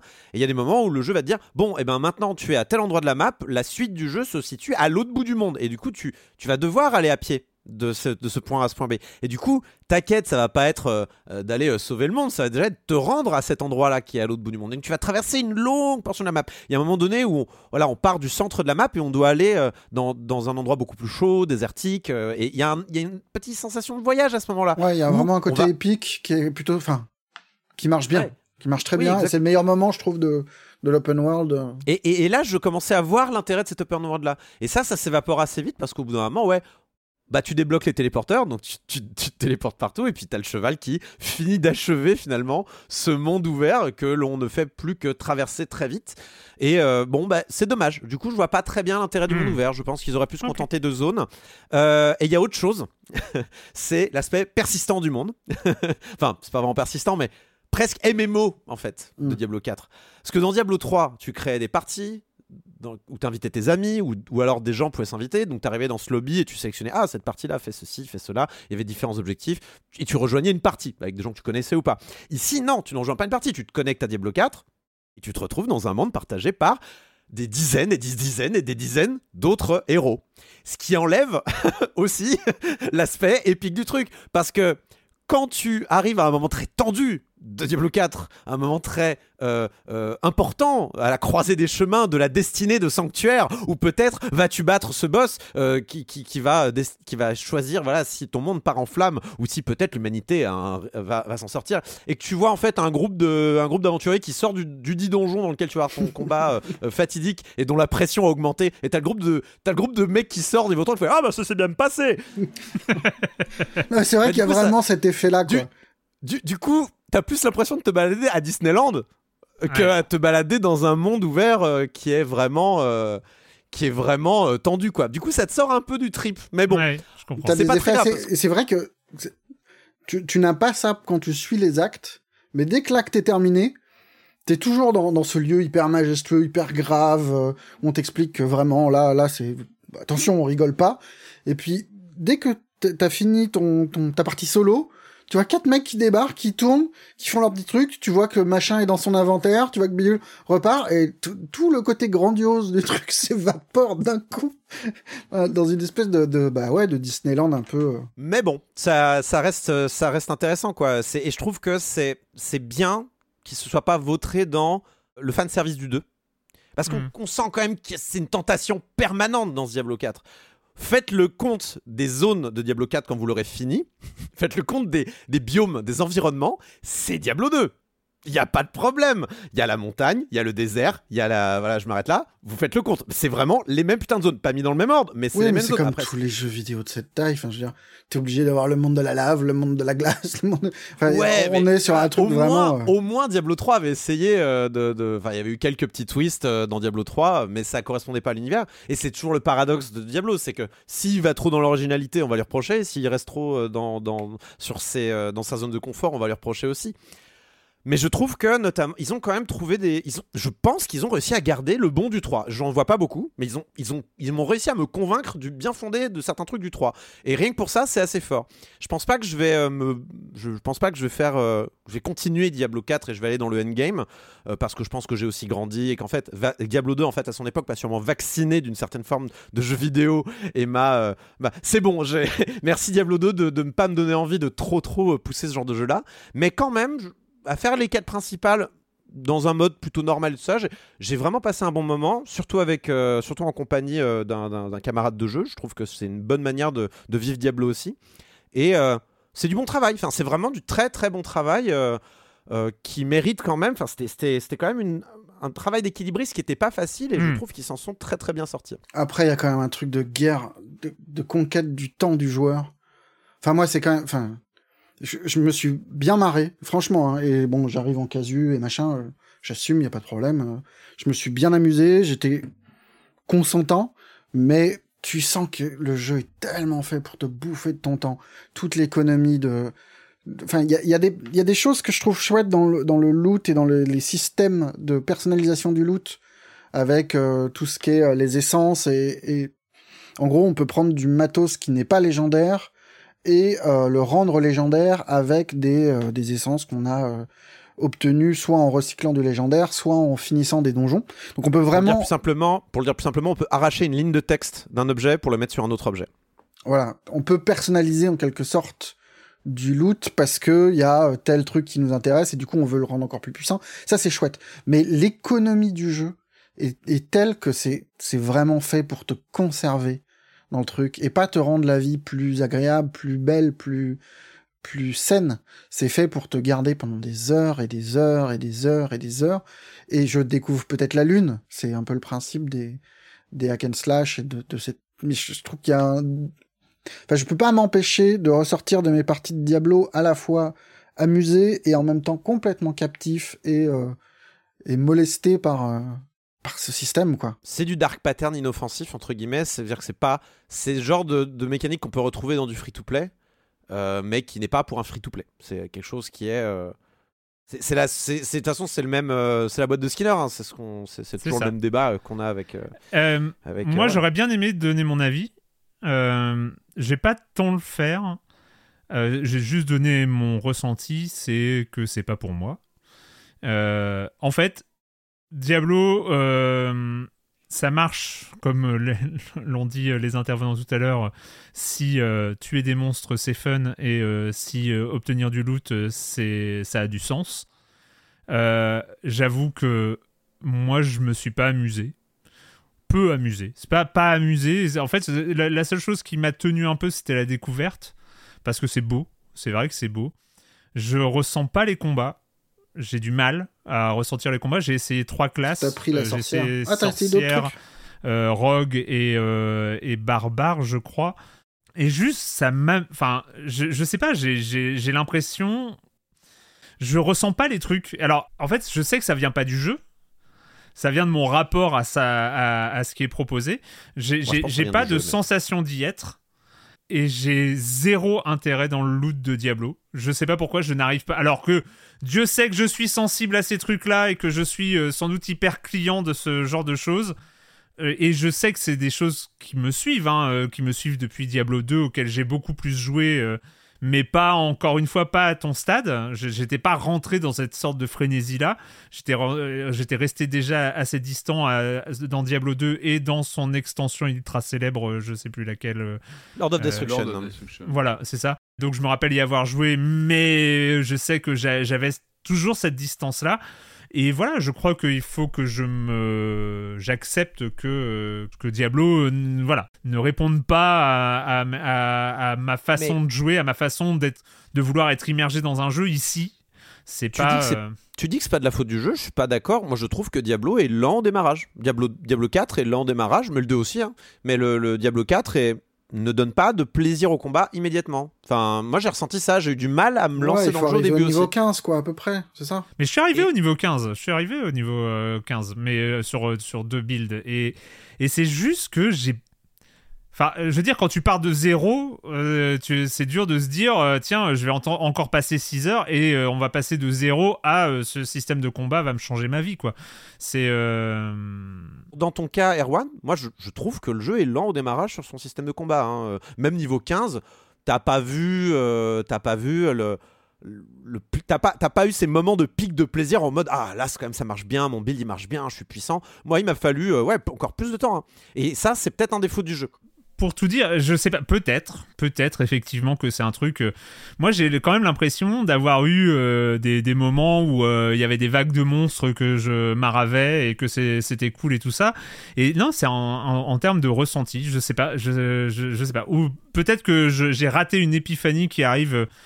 qui arrive quelques minutes ou quelques heures de, de jeu après, mais, mais je sais que j'ai peu d'intérêt. euh, Enfin, ça, ça ne réveille pas en moi une euh, quelque chose d'assez euh, d'assez fondamental. Puis t'es pour, t'es peut-être plus sensible au, au cycle plus court de jeu. Enfin, un jeu comme Hades, par exemple, qui, qui a un gameplay qui pourrait un peu être comparable, tu, bah, tu deviens plus puissant plus vite. C'est c'est pour des parties de quoi 40 minutes, quelque chose comme ça. Donc c'est Peut-être. euh. Mais euh, ouais, peut-être que je suis trop rentré dans, euh, dans un univers de roguelite pour, euh, pour euh, ça apprécier, que- euh, apprécier le, le, le, le même phénomène sur la longueur. Tu sais ce que je pense mais- euh, de la gestion du temps. hein. Pour moi, je, je pense qu'il faut respecter le temps des joueurs et que bah, si ton jeu, il est pas. C'est pour moi l'argument. Non, mais tu verras, ça devient bon au bout de 20 heures n'est pas un argument. Il faut arrêter avec ce Mhm. genre de choses là.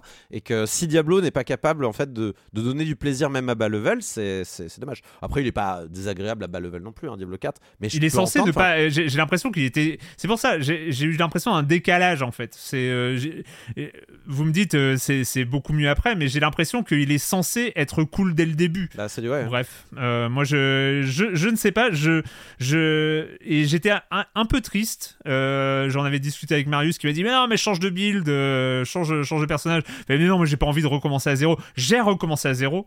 J'ai repris un autre personnage. Après je suis même allé sur euh, des guides pour euh, me dire ça se trouve j'ai pris des builds totalement pétés en, en prenant du feu avec de la glace avec de les- des éclairs et des trucs comme ça j'ai refait un build en, en faisant euh, vraiment comme ils disent dans le guide pour avoir un truc optimisé pour faire masse de dégâts le feeling est le même Je- je- Non, mais le début du jeu, de toute façon, t'es pas très puissant et c'est vrai que les sensations. C'est bizarre, de, tout mettre sur la puissance enfin c'est très je trouve que t'as. Bah, moi, j'ai l'impression que j'ai- ressenti des pics d'intensité au début parce que j'avais mon barbare qui était justement euh, presque à poil avec pas grand chose et justement les combats sont sont techniques au début. Tu fais attention t'es vraiment euh, tu peux être vite en difficulté alors qu'après tu montes en puissance. Donc c'est beaucoup plus bourrin où t'as vraiment là tu peux avoir 10 15 20 ennemis autour de toi et là l'écran il est rempli. Je trouve que les débuts justement t'as t'as une échelle qui est différente qui est plus réduite euh, avant la montée en puissance et les combats sont peut-être plus presque sacralisés au début avant avant le grand euh, le- en général les grandes foires à l'écran que tu peux avoir euh, la Ouais, suite. bah, après, après, tu deviens plus puissant, mais le monde aussi devient plus puissant. Tout le jeu Oui, est bah oui, après, t'as des, t'as- t'as- t'as- Ouais. t'as des ennemis qui sont vénères, mais t'as plus de monde, je veux dire, c'est moins intimiste, alors qu'au début. euh, les monstres sont de ton niveau Parce que c'est un choix qui peut aussi déplaire, ce truc-là, de Oui. ce, ce système de scaling, parce que tu n'as pas, tu n'as jamais, enfin, si, au bout d'un moment tu l'as, mais t'as l'impression d'être over the top, elle est rarement là, en fait. Peut-être plutôt, moi- plutôt à deux, en fait. Moi, c'est le cas, c'est mon cas vraiment de. C'est c'est vrai que dans Diablo, je, je préfère à titre personnel, et c'est pas le cas dans ce Diablo-là, euh, d'avoir par exemple des, euh, des donjons que tu peux pas accéder, enfin qui sont vraiment trop difficiles pour toi. Et du coup, le jour où ton build devient suffisamment bon, tu peux y aller et battre le truc parce que t'es devenu suffisamment bon. Il y, a- jamais ça en fait dans ce Diablo-là parce que tout est scalé tout le temps en fait. Rarement, ça. Tu, tu l'as quand même par moment. Tu l'as par moment, mais quand, quand ton build fonctionne, en fait la différence ça va pas être ton niveau, ça va être C'est est-ce que ton ton build. fonctionne. Ouais. Et du coup, il y a des euh, moments où vraiment tu, tu chopes une pièce de. Enfin, le, le- le plus 2 sur une compétence clé euh, que peut t'apporter une pièce de matos, tu la sens tout de suite. Enfin, moi, il y a vraiment des moments où. Après, moi, j'adore cette exploration. Je parlais tout à l'heure de l'exploration un peu organique de, l'univers qui est, qui plus vaste. Et j'adore ce côté vraiment découverte. Je trouve que enfin, c'est vraiment ce que je retiens de ce Diablo 4. Et puis l'écriture aussi. Je trouve que, alors oui, comme on disait, c'est pas un énorme scénario.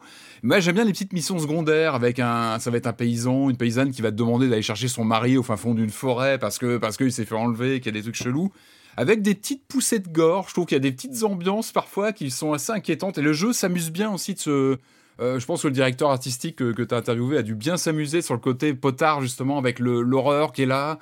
Euh, je me rappelle de, missions comme ça, secondaires, qui, qui sont parfois un peu inquiétantes. Tu as des ambiances.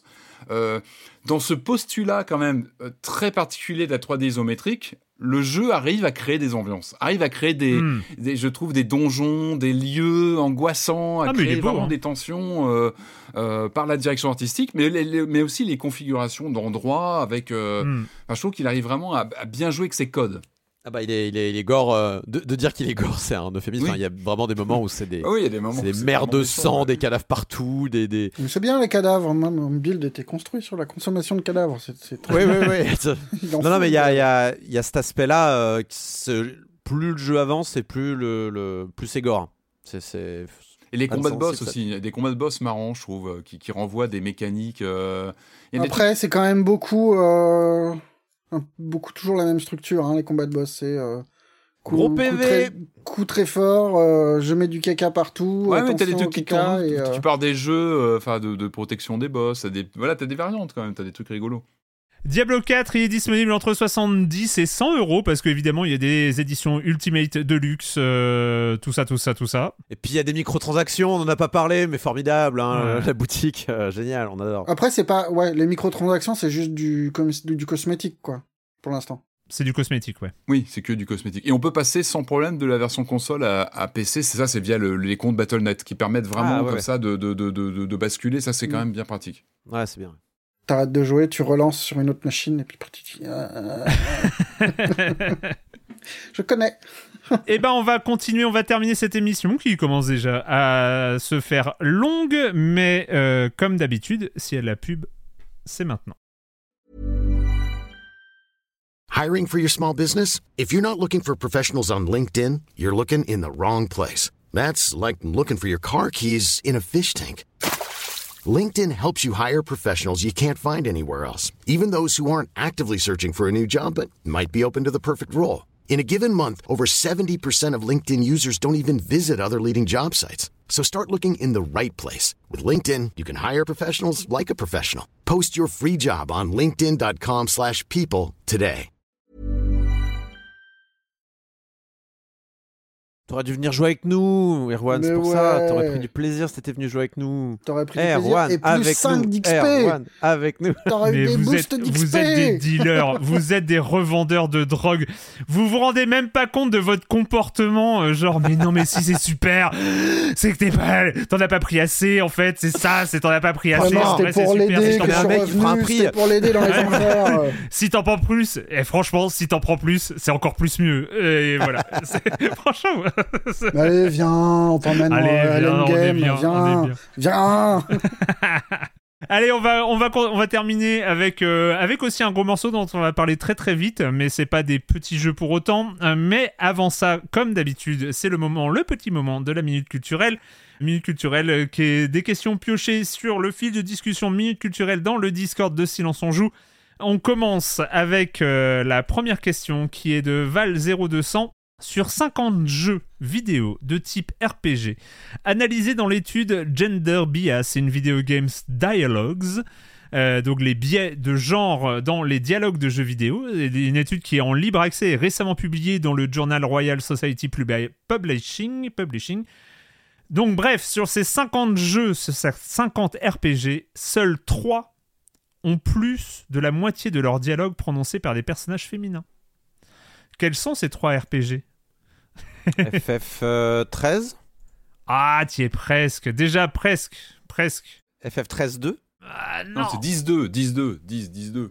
Mais comment Bah non, a le 12, 13-2 Il a un nom le 13-2 Ça, Tu penses peut-être à Lightning Returns qui est le 13-3. Oui, bah voilà, c'est 13-3, pardon. c'est Lightning Returns Final Fantasy 13. Effectivement, Bah oui, c'est vrai qu'il y a beaucoup de personnages féminins dans, dans celui-là, donc euh, ça n'a pas été étonnant. qui est juste au-dessus de 50% de dialogues euh, prononcés par des personnages féminins. Les deux autres cités euh, sont à plus de 75%. Personnage féminin. Pas d'atelier euh, dans cette histoire-là, euh, par hasard Des ateliers Risa Non. ou des trucs comme ça, non? Non, non, non. Petit indice, mais qui n'en est pas un. On va dire que ces deux-là sont plus dans la galaxie Patrick Helio. Euh, c'est inquiétant. N'est-ce Euh, pas? Déjà. C'est Euh, Non, ça peut pas être des wizardries ou des trucs comme ça.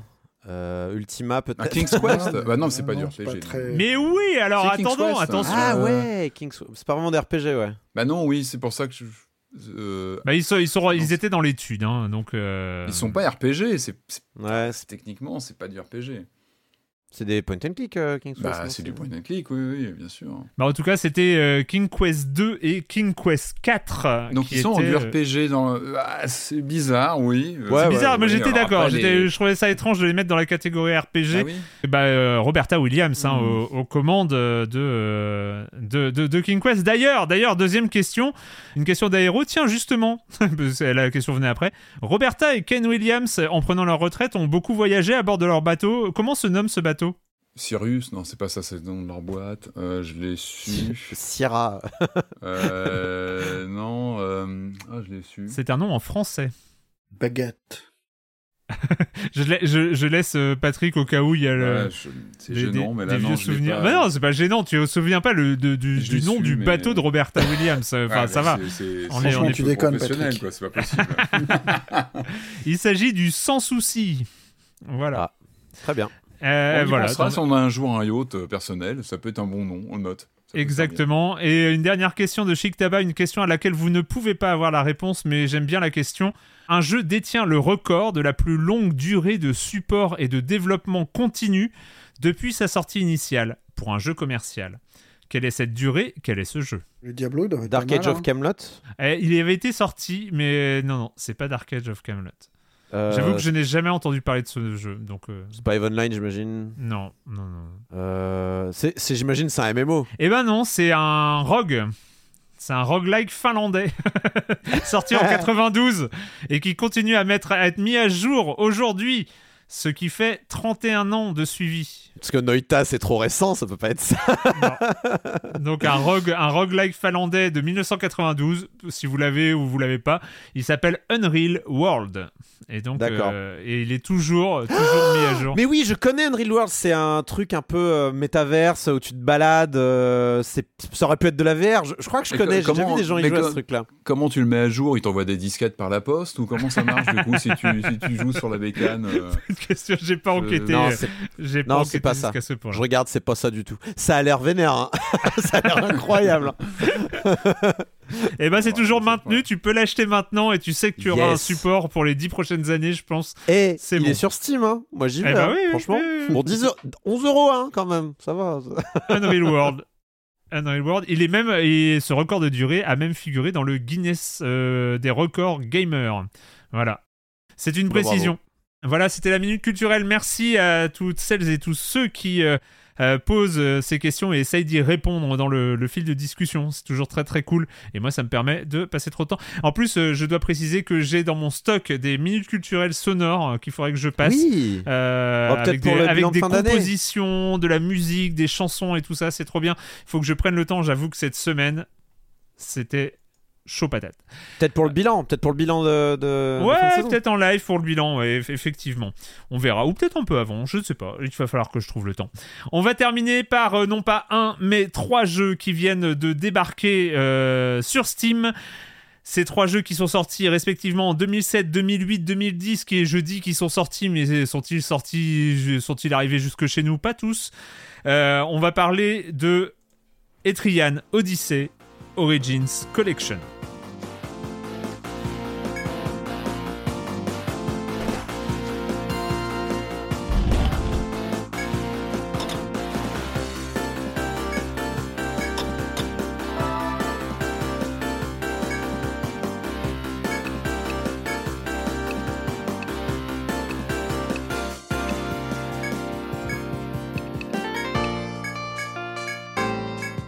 Etrian Odyssey 1, 2 et 3 en version haute définition parce que ce sont des jeux sortis originalement sur DS, donc forcément c'est pas très beau sur les grands écrans, mais là si, c'est super beau parce que nous avons des, versions HD, des remasters HD de la saga Etrian Odyssey. Vous, tu avais déjà parlé, je crois me souvenir, Corentin, d'un Etrian Odyssey dans Silence on joue.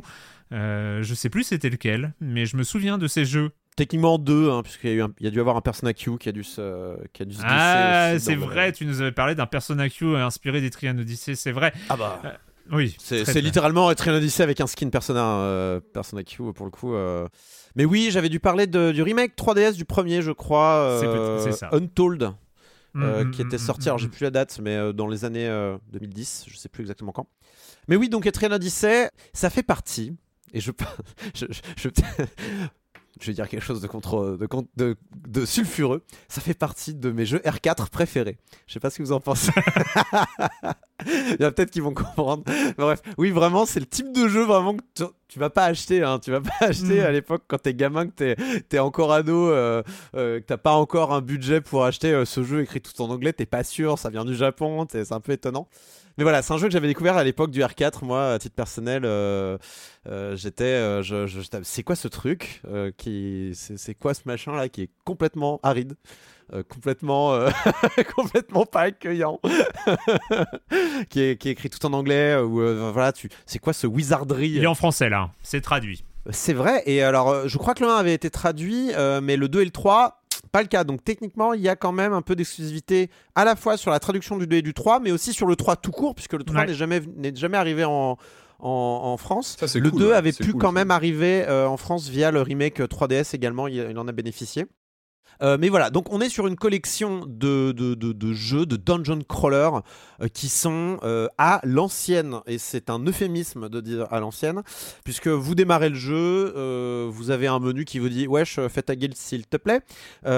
Donc tu fais ta guilde, tu l'appelles Silence on joue si tu t'appelles Marius Chapuis, sinon tu l'appelles tu l'appelles ce que tu veux. Moi je les appelais les bons gars ou un truc comme ça. Et donc Et j'ai- remplir le formulaire 32B avant de prendre le, la Alors ça c'est sympa, ouais, j'aime bien. Le J'aime bien le fait de remplir. le formulaire A38 euh, pour, euh, pour, pour avoir sa, sa, sa petite guilde. Et puis t'inscris ta guilde, donc euh, t'inscris les, tu, tu, tu amènes des mecs dans ta guilde que tu crées de toutes pièces. Donc euh, t'as le choix entre différentes catégories. Alors ça dépend des jeux, mais on va prendre le premier. Tu peux avoir euh, euh, l'équivalent du barbare, l'équivalent de l'aventurier, l'équivalent du rancher, l'équivalent du Paladin, magicien, prêtre. Bard, Ouais. voilà, tous ces trucs-là. Le healer, bien sûr, si t'as pas de healer, tu as perdu hein, dans l'ensemble. Donc, mais un healer, c'est le pro. Généralement, je commence mon équipe, je mets un healer, ce qui d'ailleurs déstabilise pas mal dans le 3 puisqu'il n'y a pas vraiment de healer. Il faut, faut s'arranger, faut trouver une solution. Mais voilà, donc tu, tu vraiment tu inscris de A à Z ton, ton équipe, tu leur donnes des noms, tu leur donnes un, look et en avant Guingamp quoi, tu, tu prends 5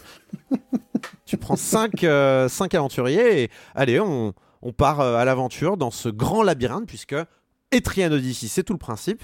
C'est vous avez un donjon, mais quel donjon? C'est vraiment euh, c'est un donjon avec des étages. Il faut aller le plus profondément possible dans le premier, le plus haut possible dans le deuxième, et de nouveau le plus profondément possible dans le troisième, avec un petit twist maritime puisqu'on peut prendre un bateau pour exploser, pour explorer pardon les îles environnantes. Euh, et moi j'adore. J'adore ce trope du, du- j'adore ce trope du donjon unique euh, dans lequel il faut aller euh, le plus bas possible. J'avais joué à un jeu quand j'étais euh, plus jeune aussi euh, qui s'appelait euh, Azure Dreams où c'était pareil, c'était une tour, fallait aller le plus haut possible puis le plus bas possible. Euh, j'ai j'ai plutôt aimé le, le twist de euh, Phantom Hourglass de Zelda où il fallait aller le plus bas possible dans le temple euh, principal du jeu. Euh, c'est quelque chose que j'aime bien, c'est un trope que j'apprécie, le fait Mhm. d'aller le plus bas possible dans un donjon. Et Etrian Odyssey est peut-être un des plus beaux représentants de, de ce sous-genre euh, des dungeon crawlers, euh, avec donc cette vue à la première personne euh, qui rappelle les wizardries et tous les descendants de wizardries. Dungeon, euh, Dungeon Master. hein, voilà, c'est ce genre Dungeon. Master. hein, Et donc à la première personne et avec un texte très Hmm, vous tombez sur un sac perdu au milieu de la forêt abandonné voulez-vous l'ouvrir? Et si tu dis oui t'as perdu si tu dis non t'as tu, tu- tu as bien fait si tu dis oui fais oui oh vous ouvrez le sac et là vous faites agresser par des monstres enfin ce genre de choses quoi c'est c'est ce genre de texte et euh, et euh, bien sûr ce qui fait tout le sel d'Etrian Odyssey enfin ce qui fait une partie une grosse partie du sel d'Etrian Odyssey c'est la création de la map, le dessin de la map, euh, qui, est, euh, qui était donc particulièrement adapté à la DS et à la 3DS grâce à l'écran tactile et au stylet. Et qui du coup c'était une des grandes inconnues de, de, ce, de Mm. ces remakes HD qui sont donc sur Switch et sur, euh, sur PC. Donc moi je vais vous donner euh, mon ressenti sur PC euh, concernant ça. Et ben ça marche. Ça marche bizarrement bien, euh, je ne saurais pas trop l'expliquer, et il a fallu que euh, le support manette marche pas euh, sur l'épisode 2 pour que je me mette à dessiner mes cartes à la souris. Et, ça marche bien, enfin c'est un jeu clavier-souris, ça marche très très très bien même. J'ai été très très étonné de, ce système un peu hybride, avec quand même des petites aides qu'ils ont rajoutées pour que ça dessine encore plus à ta place la carte du labyrinthe. Que j'ai pas pu essayer sur, sur Switch. Il y a un écran tactile, je sais pas trop ce que ça donne du coup. Je crois que personne n'a pu l'essayer sur Switch parmi nous, donc on va pas pouvoir vous donner un Mm, mm, ressenti. mm.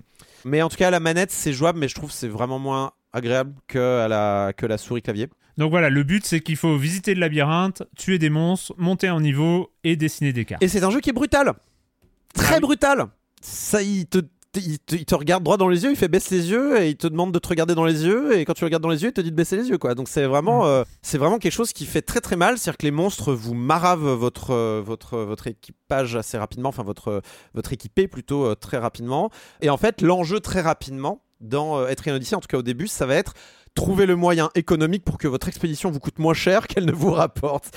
Parce que c'est très très vite ce qui se passe, que si vous ramenez des, si vous ramenez des compagnons morts euh, en ville, bah, ça vous coûtera de l'argent pour les ressusciter. Si vous, euh, faut, il faudra aller à la, à l'auberge pour, euh, pour dormir, récupérer ses, ses points de magie, euh, ce qui coûte de l'argent aussi. Euh, et donc, euh, au début, c'est beaucoup de c'est un grind, un grind doux, mais un grind quand même de, euh, quand même, euh, avant de rentrer en ville, quand même ramasser quand même un petit peu des matériaux pour euh, pour revendre et euh, à progresser un petit peu économiquement et pas perdre de l'argent au fur et à mesure parce que bah, c'est important la thune quand même dans ce jeu-là. Euh, mais c'est un jeu qui au début euh, vous accueille pas à bras ouverts. hein. C'est même à tous les niveaux. C'est-à-dire qu'au niveau de la difficulté, il vous met des, il vous, vous met des baffes jusqu'à ce que vous compreniez qu'il vaut mieux se, se protéger la tête pour pas prendre des baffes. Et au niveau aussi de, de la manière dont tu es accueilli, d'un point de vue de l'ergonomie, au niveau de. Enfin, l'ergonomie, ça va, c'est plutôt genre le euh, comment dire L'accueil d'un point de vue de. Enfin, au niveau de l'UX, en fait, de Mm. l'expérience utilisateur. C'est-à-dire que vous me donniez un exemple tout à l'heure et qui est tout à fait juste parce que je me revois euh, sur Train Odyssey, le premier à l'époque sur DS. On, on arrive et on nous dit euh, bon, bah, fais ta guilde et en fait, tu crées des, des gens euh, à l'infini. euh, Et tu vois qu'en plus, dans, dans ton équipage, tu peux mettre 6 personnes.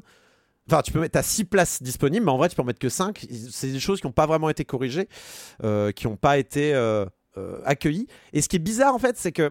Donc, c'est un remake HD, parce que donc, tout a été en effet euh, retravaillé pour que c'est une bonne gueule, un minimum en HD. Mais bizarrement, ils n'ont pas remis le contenu du remake du 1 qui rajoutait un donjon en plus, qui était bien plus accueillant. C'est-à-dire que euh, quand vous allez dans le donjon, vous étiez vraiment accompagné au début du, Ouais. de Untold euh, 1 et 2.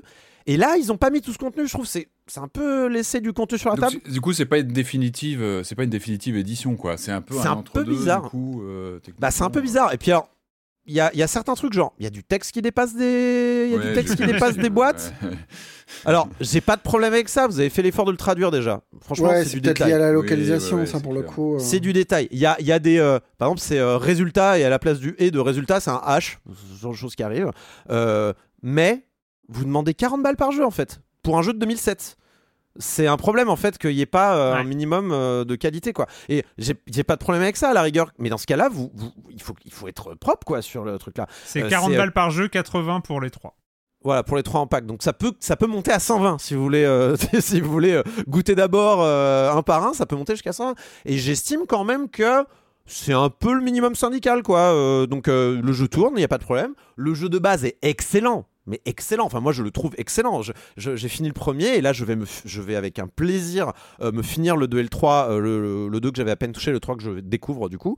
Euh, c'est vraiment des jeux qui vous happent, c'est des jeux qui vous, qui vous lancent comme ça dans cette espèce de quête insensée d'aller jusqu'en bain d'un donjon qui est un peu une espèce de fuite en avant permanente. Tu sais même pas en fait le- vraiment le, le principe du jeu c'est quoi l'histoire du jeu? C'est il y a un donjon faut l'explorer quoi. C'est ça va Ouais. c'est- c'est c'est Il uniquement n'y a ça. pas un lore euh, monstru- monstrueux, quoi, visiblement. Non, mais on passe à l'essentiel. euh, Non, mais c'est ça qui m'a beaucoup plu, moi. C'est euh, vraiment, il y a un donjon, explore-le. Et euh, c'est, moi, ça me suffit en fait. J'ai pas besoin de plus. J'ai envie de découvrir les, les secrets de ce donjon, de trouver les passages. Euh, Il y a vrai, il y a des moments que je trouve assez formidables dans Etrian Odyssey où tu, euh, où tu as une partie, tu, tu crois que tu as mappé tout l'étage.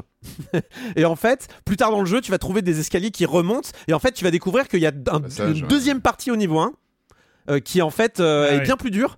Et, et en fait, qui va prendre l'autre moitié du, du- de la carte. Et tu fais, mais ce jeu est interminable en fait. C'est assez terrible. Mais ouais, du il y a coup, des heures euh, de voilà. jeu avec, avec- avec trois jeux, ouais, j'imagine que tu peux y passer une vie à côté de Diablo 3, ça fait des semaines bien chargées. Moi après, Diablo 4, ouais. je, je- je regrette toujours, tu vois, sur des compilations, autant c'est génial que le 3 arrive en Europe et c'est c'est une chance et c'est chouette, c'est toujours dommage de pas mettre du contenu sur euh, la production, tu vois, du, de expliquer d'où viennent ces jeux, comment ils ont été faits, qui est derrière, Ce serait enfin, voilà, avoir des, parce que franchement, coulisses, je trouve parce que que, je trouve justement- que l'idée, Bah, l'idée, exactement. l'idée est, est- est assez formidable. En fait, il y a, l'idée de, de revenir à cette base pour euh, celles et ceux qui ont joué à Dungeon Master à l'époque. Moi, je me rappelle, ça devait être euh, 1993, 92, euh, dans ces eaux-là. Il devait être sorti. euh, tu l'as fait tardivement, dis-nous. Bah, Tu l'as euh, fait quand j'ai eu un PC, tard, monsieur. Enfin, euh, comment je Ah le fais oui. avant T'es marrant, toi. T'avais pas d'Amiga Euh, bah Non, non, j'avais pas d'Amiga, donc moi j'ai Ah j'y ai oui, joué euh, oui, quand j'ai eu ah un oui, PC. ça, hein, Ça euh, juge. c'est fou ça. euh, bah oui, hein, écoute. Mais euh, bah, tu faisais euh, Dungeon Master avec euh, tes feuilles à petits carreaux. Et, et tu dessinais le plan du donjon que tu étais en train de faire, tu le dessinais sur une feuille parce que tu n'avais pas le choix pour te, te retrouver, pour savoir où étaient les passages secrets, pour savoir comment, comment tout se goupillait et tout ça.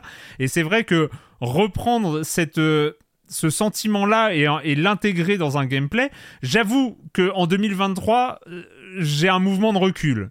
Mais en même temps, ça ne m'empêche pas de saisir un peu le, le sel du truc, Euh, le, le- côté un peu foufou euh, de, se dire, tiens, cette contrainte, finalement, c'est une contrainte d'un dungeon crawler euh, de l'époque des années 80-90. On va en faire un système de jeu et on va s'amuser là-dessus et on va créer du gameplay autour de ça et on va euh, donner euh, le fait de mettre des icônes coffres euh, qui euh, deviennent des coffres ouverts quand tu les ouvres. Enfin, il y a, il y a- il y a- il y a tout un environnement qui est bien fait. Tu peux mettre des notes, tu peux mettre des petites annotations, euh, ce genre Ouais. de choses quoi. Et, euh, et je sais pas, il y a, il y a un truc vraiment cool, vraiment cool dans, dans ça. Et c'est marrant parce qu'il est tout mignon visuellement, c'est comme Ouais. tu disais, c'est en HD. c'est Car mignon. design Par contre, magnifique. Mais c'est trompeur. C'est mais c'est par tellement. contre, mais oui, mais il est aussi peu accueillant que Don't Feed the Monkey numéro 2 là. Et c'est marrant, en face de lui, on a Diablo qui est sombre euh, avec des monstres moches mais qui est très friendly, euh, tu rentres, t'es très bien. Là, le jeu en fait moi, il a éveillé ma phobie administrative hein. En quelques minutes, euh, c'est très procédurier les débuts, toi Ah, t'as c'est envie clair. de partir tout de suite dans, dans Non, le non, que Ah non non monsieur, faut rentrer le formulaire et puis tu passes euh, une demi-heure dans des sous-menus, c'est un peu austère. euh, C'est Et c'est puis vrai tu que comprends pas qu'il y a des passages secrets dans ces putains Ah de donjons mais et, oui, oui, et le garde euh, il te dit non, t'as oui, pas, oui. t'as pas cartographié tout le Mais, niveau. mais même un jeu, un jeu comme ça aujourd'hui, il te met une mécanique genre euh, vas-y crée ta carte et machin. Il te laisse te concentrer là-dessus. Oui, là c'est non non, te- là c'est t'as des monstres, c'est tout mimi, mais il te défonce la gueule. Ah, te- T'as pas eu le temps de comprendre. Ah T'as oui, pas eu le temps de comprendre comment ça marchait que t'es déjà mort quoi. Ah, il faut s'accrocher, quoi. Ouais. Non, non, mais- Il est pas gentil, hein. Ça, puis l'interface, c'est vrai que il simule aussi le, les- le, le- le double écran de la DS. Ça, ça se module. Je crois que tu peux choisir ce que Oui, tu oui. affiches à, à l'écran, etc. Mais c'est vrai que tu as ce côté un peu. euh, bon, bah, tu as deux écrans en un, c'est chargé. C'est vrai qu'il y a beaucoup de paramètres à prendre en compte tout de suite. Après, effectivement, là, comme tu dis, la richesse du jeu fait que, bah, encore une fois, ça te motive et il faut s'accrocher.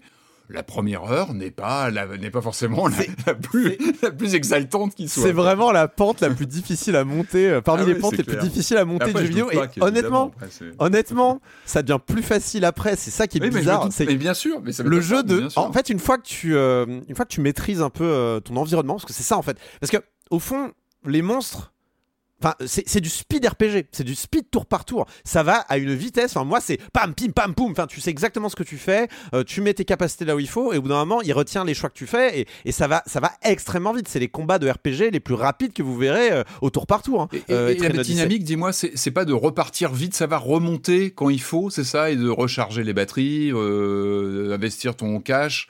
C'est ça aussi le jeu, c'est de pas se faire tuer, c'est de remonter quand il faut, quand tu sens que t'es en danger en fait. En général, ça va parce que tu as le, t'as le fil d'Ariane qui est. euh, tu as le fil d'Ariane qui est cet objet qui permet de. C'est la corde sortie dans Pokémon, c'est, c'est Mm. l'objet qui permet de revenir immédiatement euh, euh, à l'entrée. Euh, mais euh, non, les vrais enjeux, la vraie terreur, la vraie. Les vrais syndromes post-traumatiques des Trian Odyssey pour ceux qui ont joué, ce qui a créé des chansons, des chansons ont été écrites euh, sur la base de cet élément de gameplay qui est resté mémorable dans Trian Odyssey. C'est les FOI les FOI. Les FOI qui sont ces monstres uniques qui se déplacent en même temps que vous sur la carte et qui Ah parfois oui. vous entourent, euh, vous, euh, vous corner, enfin vous, euh, comment dire, vous met contre le mur parce que si jamais un FOI vous chope, c'est-à-dire c'est ces monstres, vous rentrez dans un combat tour par tour, mais il y a même pas à réfléchir, c'est fuir, fuir, fuir, fuir. Genre t'as cinq personnages, les cinq qui font fuir. Le paladin éventuellement il met une défense pour ne pas mourir d'un coup si jamais on prend une baffe, mais c'est ce qui se passe sinon. Mais c'est fuir, hein. c'est fuir immédiatement parce que quand vous croisez un FOI, le but c'est de les échapper. Certains FOI vous poursuivent, certains FOI euh, traversent les murs, certains FOI euh, vous chopent. Et si jamais vous avez le malheur dans le monde réel d'être le dos au mur, la fuite est impossible. Bon courage à vous. Euh, si jamais les FOI se déplacent, si vous avez un tour qui se déroule dans, contre un monstre random les rencontres aléatoires que vous avez, eh ben un tour dans le combat, c'est un tour dans, la vraie vie et le FOI se déplace d'une case et, peut débarquer dans ton combat pour te péter la gueule. C'est incroyable. Enfin, moi, les FOI, c'est au moins la moitié de, de l'esprit de Etrian Odyssey avec. Tu, es toujours surpris par ce qu'ils arrivent à inventer. Dans le premier, par exemple, à un moment donné, dans le, je crois que c'est deuxième ou troisième strat, tu tombes sur une fourmilière et les FOI sont générés par un FOI plus gros, un peu plus loin. Et en fait, t'es coincé parce que les FOI en eux-mêmes, euh, ils sont pas difficiles à battre, mais au bout d'un moment, t'en as 5, 6, 7 et, en fait, tu passes. ça passe trop de temps à tuer un FOI que t'en as deux autres qui apparaissent. Encore une fois, c'est une expérience qui est un peu dure au début. Et je l'ai dit pour tout à l'heure pour Diablo 4, hein, c'est pas c'est pas c'est pas une qualité, hein. c'est pas une qualité du tout. Mais sachez que ça devient en effet euh, plus abordable après et paradoxalement, c'est-à-dire qu'en fait, quand on maîtrise un peu plus, qu'on a des capacités, qu'on peut construire une dynamique de groupe, euh, et ben, on comprend un peu plus que voilà, il faut, euh, il faut du, euh, il faut, il faut que ton groupe il sorte des dégâts, mais en même temps, il faut qu'il soit capable de préserver la vie de, je sais pas, de tes lanceurs de sorts, par exemple, qui sont en, qui sont en ligne arrière et qui doivent pas mourir en un coup, ce genre de choses. Voilà, au bout moment, il y a des logiques qui se mettent en place et on crée en fait des raccourcis mentaux de, de, stratégies qui deviennent en fait, au bout d'un moment, ça devient automatique et on ne réfléchit même plus. En fait, on réfléchit plus au combat et on se met à réfléchir sur bon, ma progression globale, elle en est où? Euh, Comment je peux faire pour que cette expédition serve à quelque chose? Est-ce que je vais ramener une quête de cette histoire? Est-ce que je vais a- améliorer ma progression? Est-ce que je vais atteindre un, un téléporteur? Est-ce que je vais euh, récupérer de la thune? Voilà. Et au final, on, tombe sur un jeu en fait qui est très très très, euh, euh, on va dire sur des systèmes et pas sur de l'histoire. Donc voilà, gardez ça en tête aussi. Il y aura pas une grande histoire, euh, il y aura pas une grande histoire, une grande narration dans le truc. C'est uniquement des systèmes et un, petit plaisir un petit peu mécanique comme ça que, qui moi m'avait attrapé à l'époque du 1. Et là, je pense que je vais me plonger dans le 2 et le 3 cet été. Cool. Etrian Odyssey, on l'a dit, euh, la trilogie est à 80 euros. Euh, Si vous voulez les essayer un par un, c'est 40 euros pièce. C'est cher quand même. hein. On commence par lequel si on n'en veut qu'un? Le premier, honnêtement. Le, le Le 3 est bizarrement difficile. hein. Je, je l'ai trouvé, mais il m'a. Même moi, j'ai vraiment euh, poussé des petits gémissements de douleur quand le 3 il m'a pété, le- la gueule. Le, ouais, J'aurais tendance à dire commencer par le premier. Le 1 et le 2 se ressemblent vraiment beaucoup, donc plutôt le premier, je trouve. C'était le silence on joue avec du Diablo dedans. Forcément, c'était un peu long, mais, euh, mais on l'a fait. Bah, vous pouvez arrêter de jouer à Diablo, hein, euh, Marius. C'est fini C'est fini Tu Mhm, passes à autre chose mhm. Je vais pouvoir lancer Trian Odyssey. On va tous pouvoir jouer à Trian Odyssey. Ouais C'est super, les amis. Et euh, bah écoutez, avant de se quitter, c'est le moment de la question rituelle à laquelle vous n'allez pas échapper. Et quand vous ne jouez pas, vous faites quoi, Corentin? Alors j'ai j'ai regardé la, GD la SGDQ euh, qui s'est terminée il y a pas longtemps euh, pour nous, mais alors je n'ai pas assez vu. Euh, je vous recommande quand même la run de Majora's Mask euh, Randomizer qui est assez qui est très fun à regarder avec euh, le- l'incroyable Spike Vegeta euh, qui, euh, qui est donc un des, un des, un des piliers de, de, de, la GDQ et qui, qui a une énergie, enfin c'est un vrai entertainer, vous allez passer un excellent moment. Je pense que le French Restream aura aussi des versions françaises si ça vous plaît plus. Et puis bon, j'en ai pas vu assez donc je vais pas encore vous faire de recommandations, GDQ sera peut-être pour une prochaine semaine. J'ai regardé une vidéo d'une heure que des amis m'ont conseillé de Micode qui est donc ce, ce youtubeur français sur des questions de tech et de réseaux sociaux et ce genre de choses, et qui a fait une vidéo euh, qu'un, de mes, amis euh, qualifie euh, de- d'utilité publique. Et oui, je confirme, ça dure une heure, ça s'appelle J'ai infiltré un réseau d'arnaqueurs au SMS. Et alors, c'est incroyable. C'est-à-dire qu'on se demande d'où viennent euh, ces, ces- ces- ces réseaux de, d'arnaques par SMS. Vous savez, on les, on les reçoit surtout en Ile-de-France, mais c'est ces, trucs-là sur les cartes vitales, les vignettes euh, critères, euh, euh, la sécurité sociale, les chronopostes aussi, beaucoup. genre, ah, vous avez un colis qui vous attend, cliquez sur ce lien, ou voilà. Et qui t'explique en fait comment ça se passe. Et en fait, c'est beaucoup plus organisé qu'on ne le pense. C'est pas genre des, des pauvres bougs euh, dans d'autres pays. euh, c'est pas les brouteurs de certains pays africains qui euh, vont essayer de, récupérer des, euh, des cadeaux par de personnes riches. Là, vraiment, c'est des, des, des mafias, quoi, presque. Et c'est très organisé sur sur Telegram et etc. Et c'est fascinant et il a, il a, Micode a réussi à aller très très loin dans le délire et à, à parler à des gens qui sont concernés, qui pratiquent en fait ces escroqueries. C'est Regardez ça, c'est vraiment assez euh, accessible. Et, euh, et, euh, bon, je suis pas fan du ton, je suis pas fan de, de la forme que ça prend, je suis pas fan de, de l'aspect sensationnaliste des titres et des vignettes. Mais là, là, cette vidéo-là, elle est super. J'ai infiltré un réseau d'arnaqueurs au SMS, c'est sur YouTube. Ok. Patrick Euh, moi, j'ai vu Renfield de Chris McKay. Alors, lui, c'est le réalisateur qui a, qui a plutôt travaillé sur des Lego Batman auparavant. Alors, euh, l'idée sur le papier de Renfield était intéressante, je trouve. hein. C'était de se pencher sur ce laquais, ce, pauvre bougre qui, sert euh, la cause de Dracula, donc qui, qui, qui, qui l'accompagne, qui, euh, qui, qui est son larbin, en fait, tout simplement. Alors, une semaine après, j'en garde pas grand chose. Je l'ai presque déjà oublié, malheureusement, le film. Très flamboyant visuellement, etc. Non, ce que je garde, évidemment, c'est un Nicolas Cage des grands jours, vraiment qui joue un Dracula, mais, mais qui est pied au plancher, mais qui en fait des caisses. Euh, Je pense qu'il s'est dit, j'ai le rôle de ma vie, je joue Dracula. Et il est plutôt probant. euh, c'est du grand Nicolas Cage euh, qui, en plus, profite d'un, comment dire, d'un, maquillage où on le voit évoluer, au fait, pendant le film. Il se régénère. C'est plutôt bien foutu. Et puis, autre chose, je trouve qu'il y a des scènes de gore fun, bien foutues. Enfin, il y a vraiment des fulgurances gore assez surprenantes. Euh, plutôt réussi. Moi, je, me suis marré sur des passages, mais complètement décalés. En fait, le film ne se prend jamais trop au sérieux. C'est ce qui fait que finalement, il reste sympathique. Et encore une fois, je trouve que ça sert plutôt bien ce personnage donc de, Renfield. On rappelle hein, qu'il a eu des incarnations au cinéma cultissimes. Euh, je pense euh, à l'acteur Dwight Fry dans le, dans le film de Todd Browning avec ce rire. Il avait un rire complètement entêtant dans le, dans le film avec Bella Lugosi, donc cet acteur qui jouait Renfield. Sinon aussi le, le chanteur Tom Waits qui jouait Renfield dans le, dans le fameux film de Coppola que je, je vais revoir pour l'occasion. On ne voit jamais assez le, le Dracula de Coppola. Donc voilà, c'est pas un film euh, qui laissera une trace euh, mémorable, mais qui reste euh, petit plaisir euh, coupable euh, totalement sympathique. Voilà, Renfield. Marius Eh ben, culpabilisant euh, de mon temps de jeu sur euh, Diablo, je me suis mis euh, dans les deux parties de la trilogie fantastique de Jacques Tourneur que j'avais pas vu. Ouais, j'ai regardé euh, Vaudou et L'homme Ah léopard, oui. qui sont Ah, bah, deux magnifiques films très différents. Oui. Mais c'est voilà, c'est formidable. Enfin, il y a pas grand chose à dire. Je vais pas m'amuser à résumer les films. euh. Mais c'est deux films fantastiques euh, très beaux de 1943 euh, en 60 minutes. Mais qu'est-ce que c'est bien Des trucs courts, aussi denses, aussi. Pourquoi faire des films de 3 heures tout le temps? Quand, quand tu peux faire un truc en 66 minutes qui te dépote comme ça, c'est. Et c'est sur TCM en ce moment. Ok. Avec Apple Vision, faudra raccourcir les films, hein, parce que deux heures de batterie. Rendez-vous avec la peur. Il faut que tu vois rendez-vous avec la peur après, absolument. si. Je vous avais promis que j'allais me cultiver pendant cette semaine, et ben c'est raté. Euh, voilà, c'est raté. Je... En même temps, c'est de notre... en même temps, c'est un peu de notre faute. On a eu euh, Diablo 4, euh, Odyssey, non. euh, une interview. euh. non, et en plus j'ai eu d'autres trucs à faire, euh, d'autres d'autres trucs à faire par ailleurs. Euh, donc du coup, euh, je ressors ma, première wildcard parce que en fait, je me suis acheté un pad, mais comment est-ce qu'on s'entraîne avec le pad en batterie hein Parce que vous le savez pas, parce que vous faites pas de batterie. Juste pour voir à quoi ça ressemble, je vous conseille d'aller voir la chaîne YouTube d'Emmanuel Caplette, qui est une batteuse euh, québécoise a priori et qui fait plein de leçons au pad, comment apprendre à alterner euh, gauche-droite, à faire des roulés, voilà. Et, donc en fait, ça apprend à gérer son rythme, à gérer les accents et tout ça. Et, euh, et c'est vraiment super. Enfin, j'a- j'adore ces vidéos. Je ne suis absolument pas au niveau de pouvoir les pratiquer en temps réel, mais, euh, mais voilà, c'est- ça donne un, objectif. Petite chaîne YouTube, j'avais parlé de Drumeo, qui était vraiment euh, la référence sur euh, euh, le YouTube euh, batterie. Euh, et voilà, Emmanuel Caplette, euh, en termes de théorie, euh, de théorie euh, d'apprentissage, c'est assez cool aussi.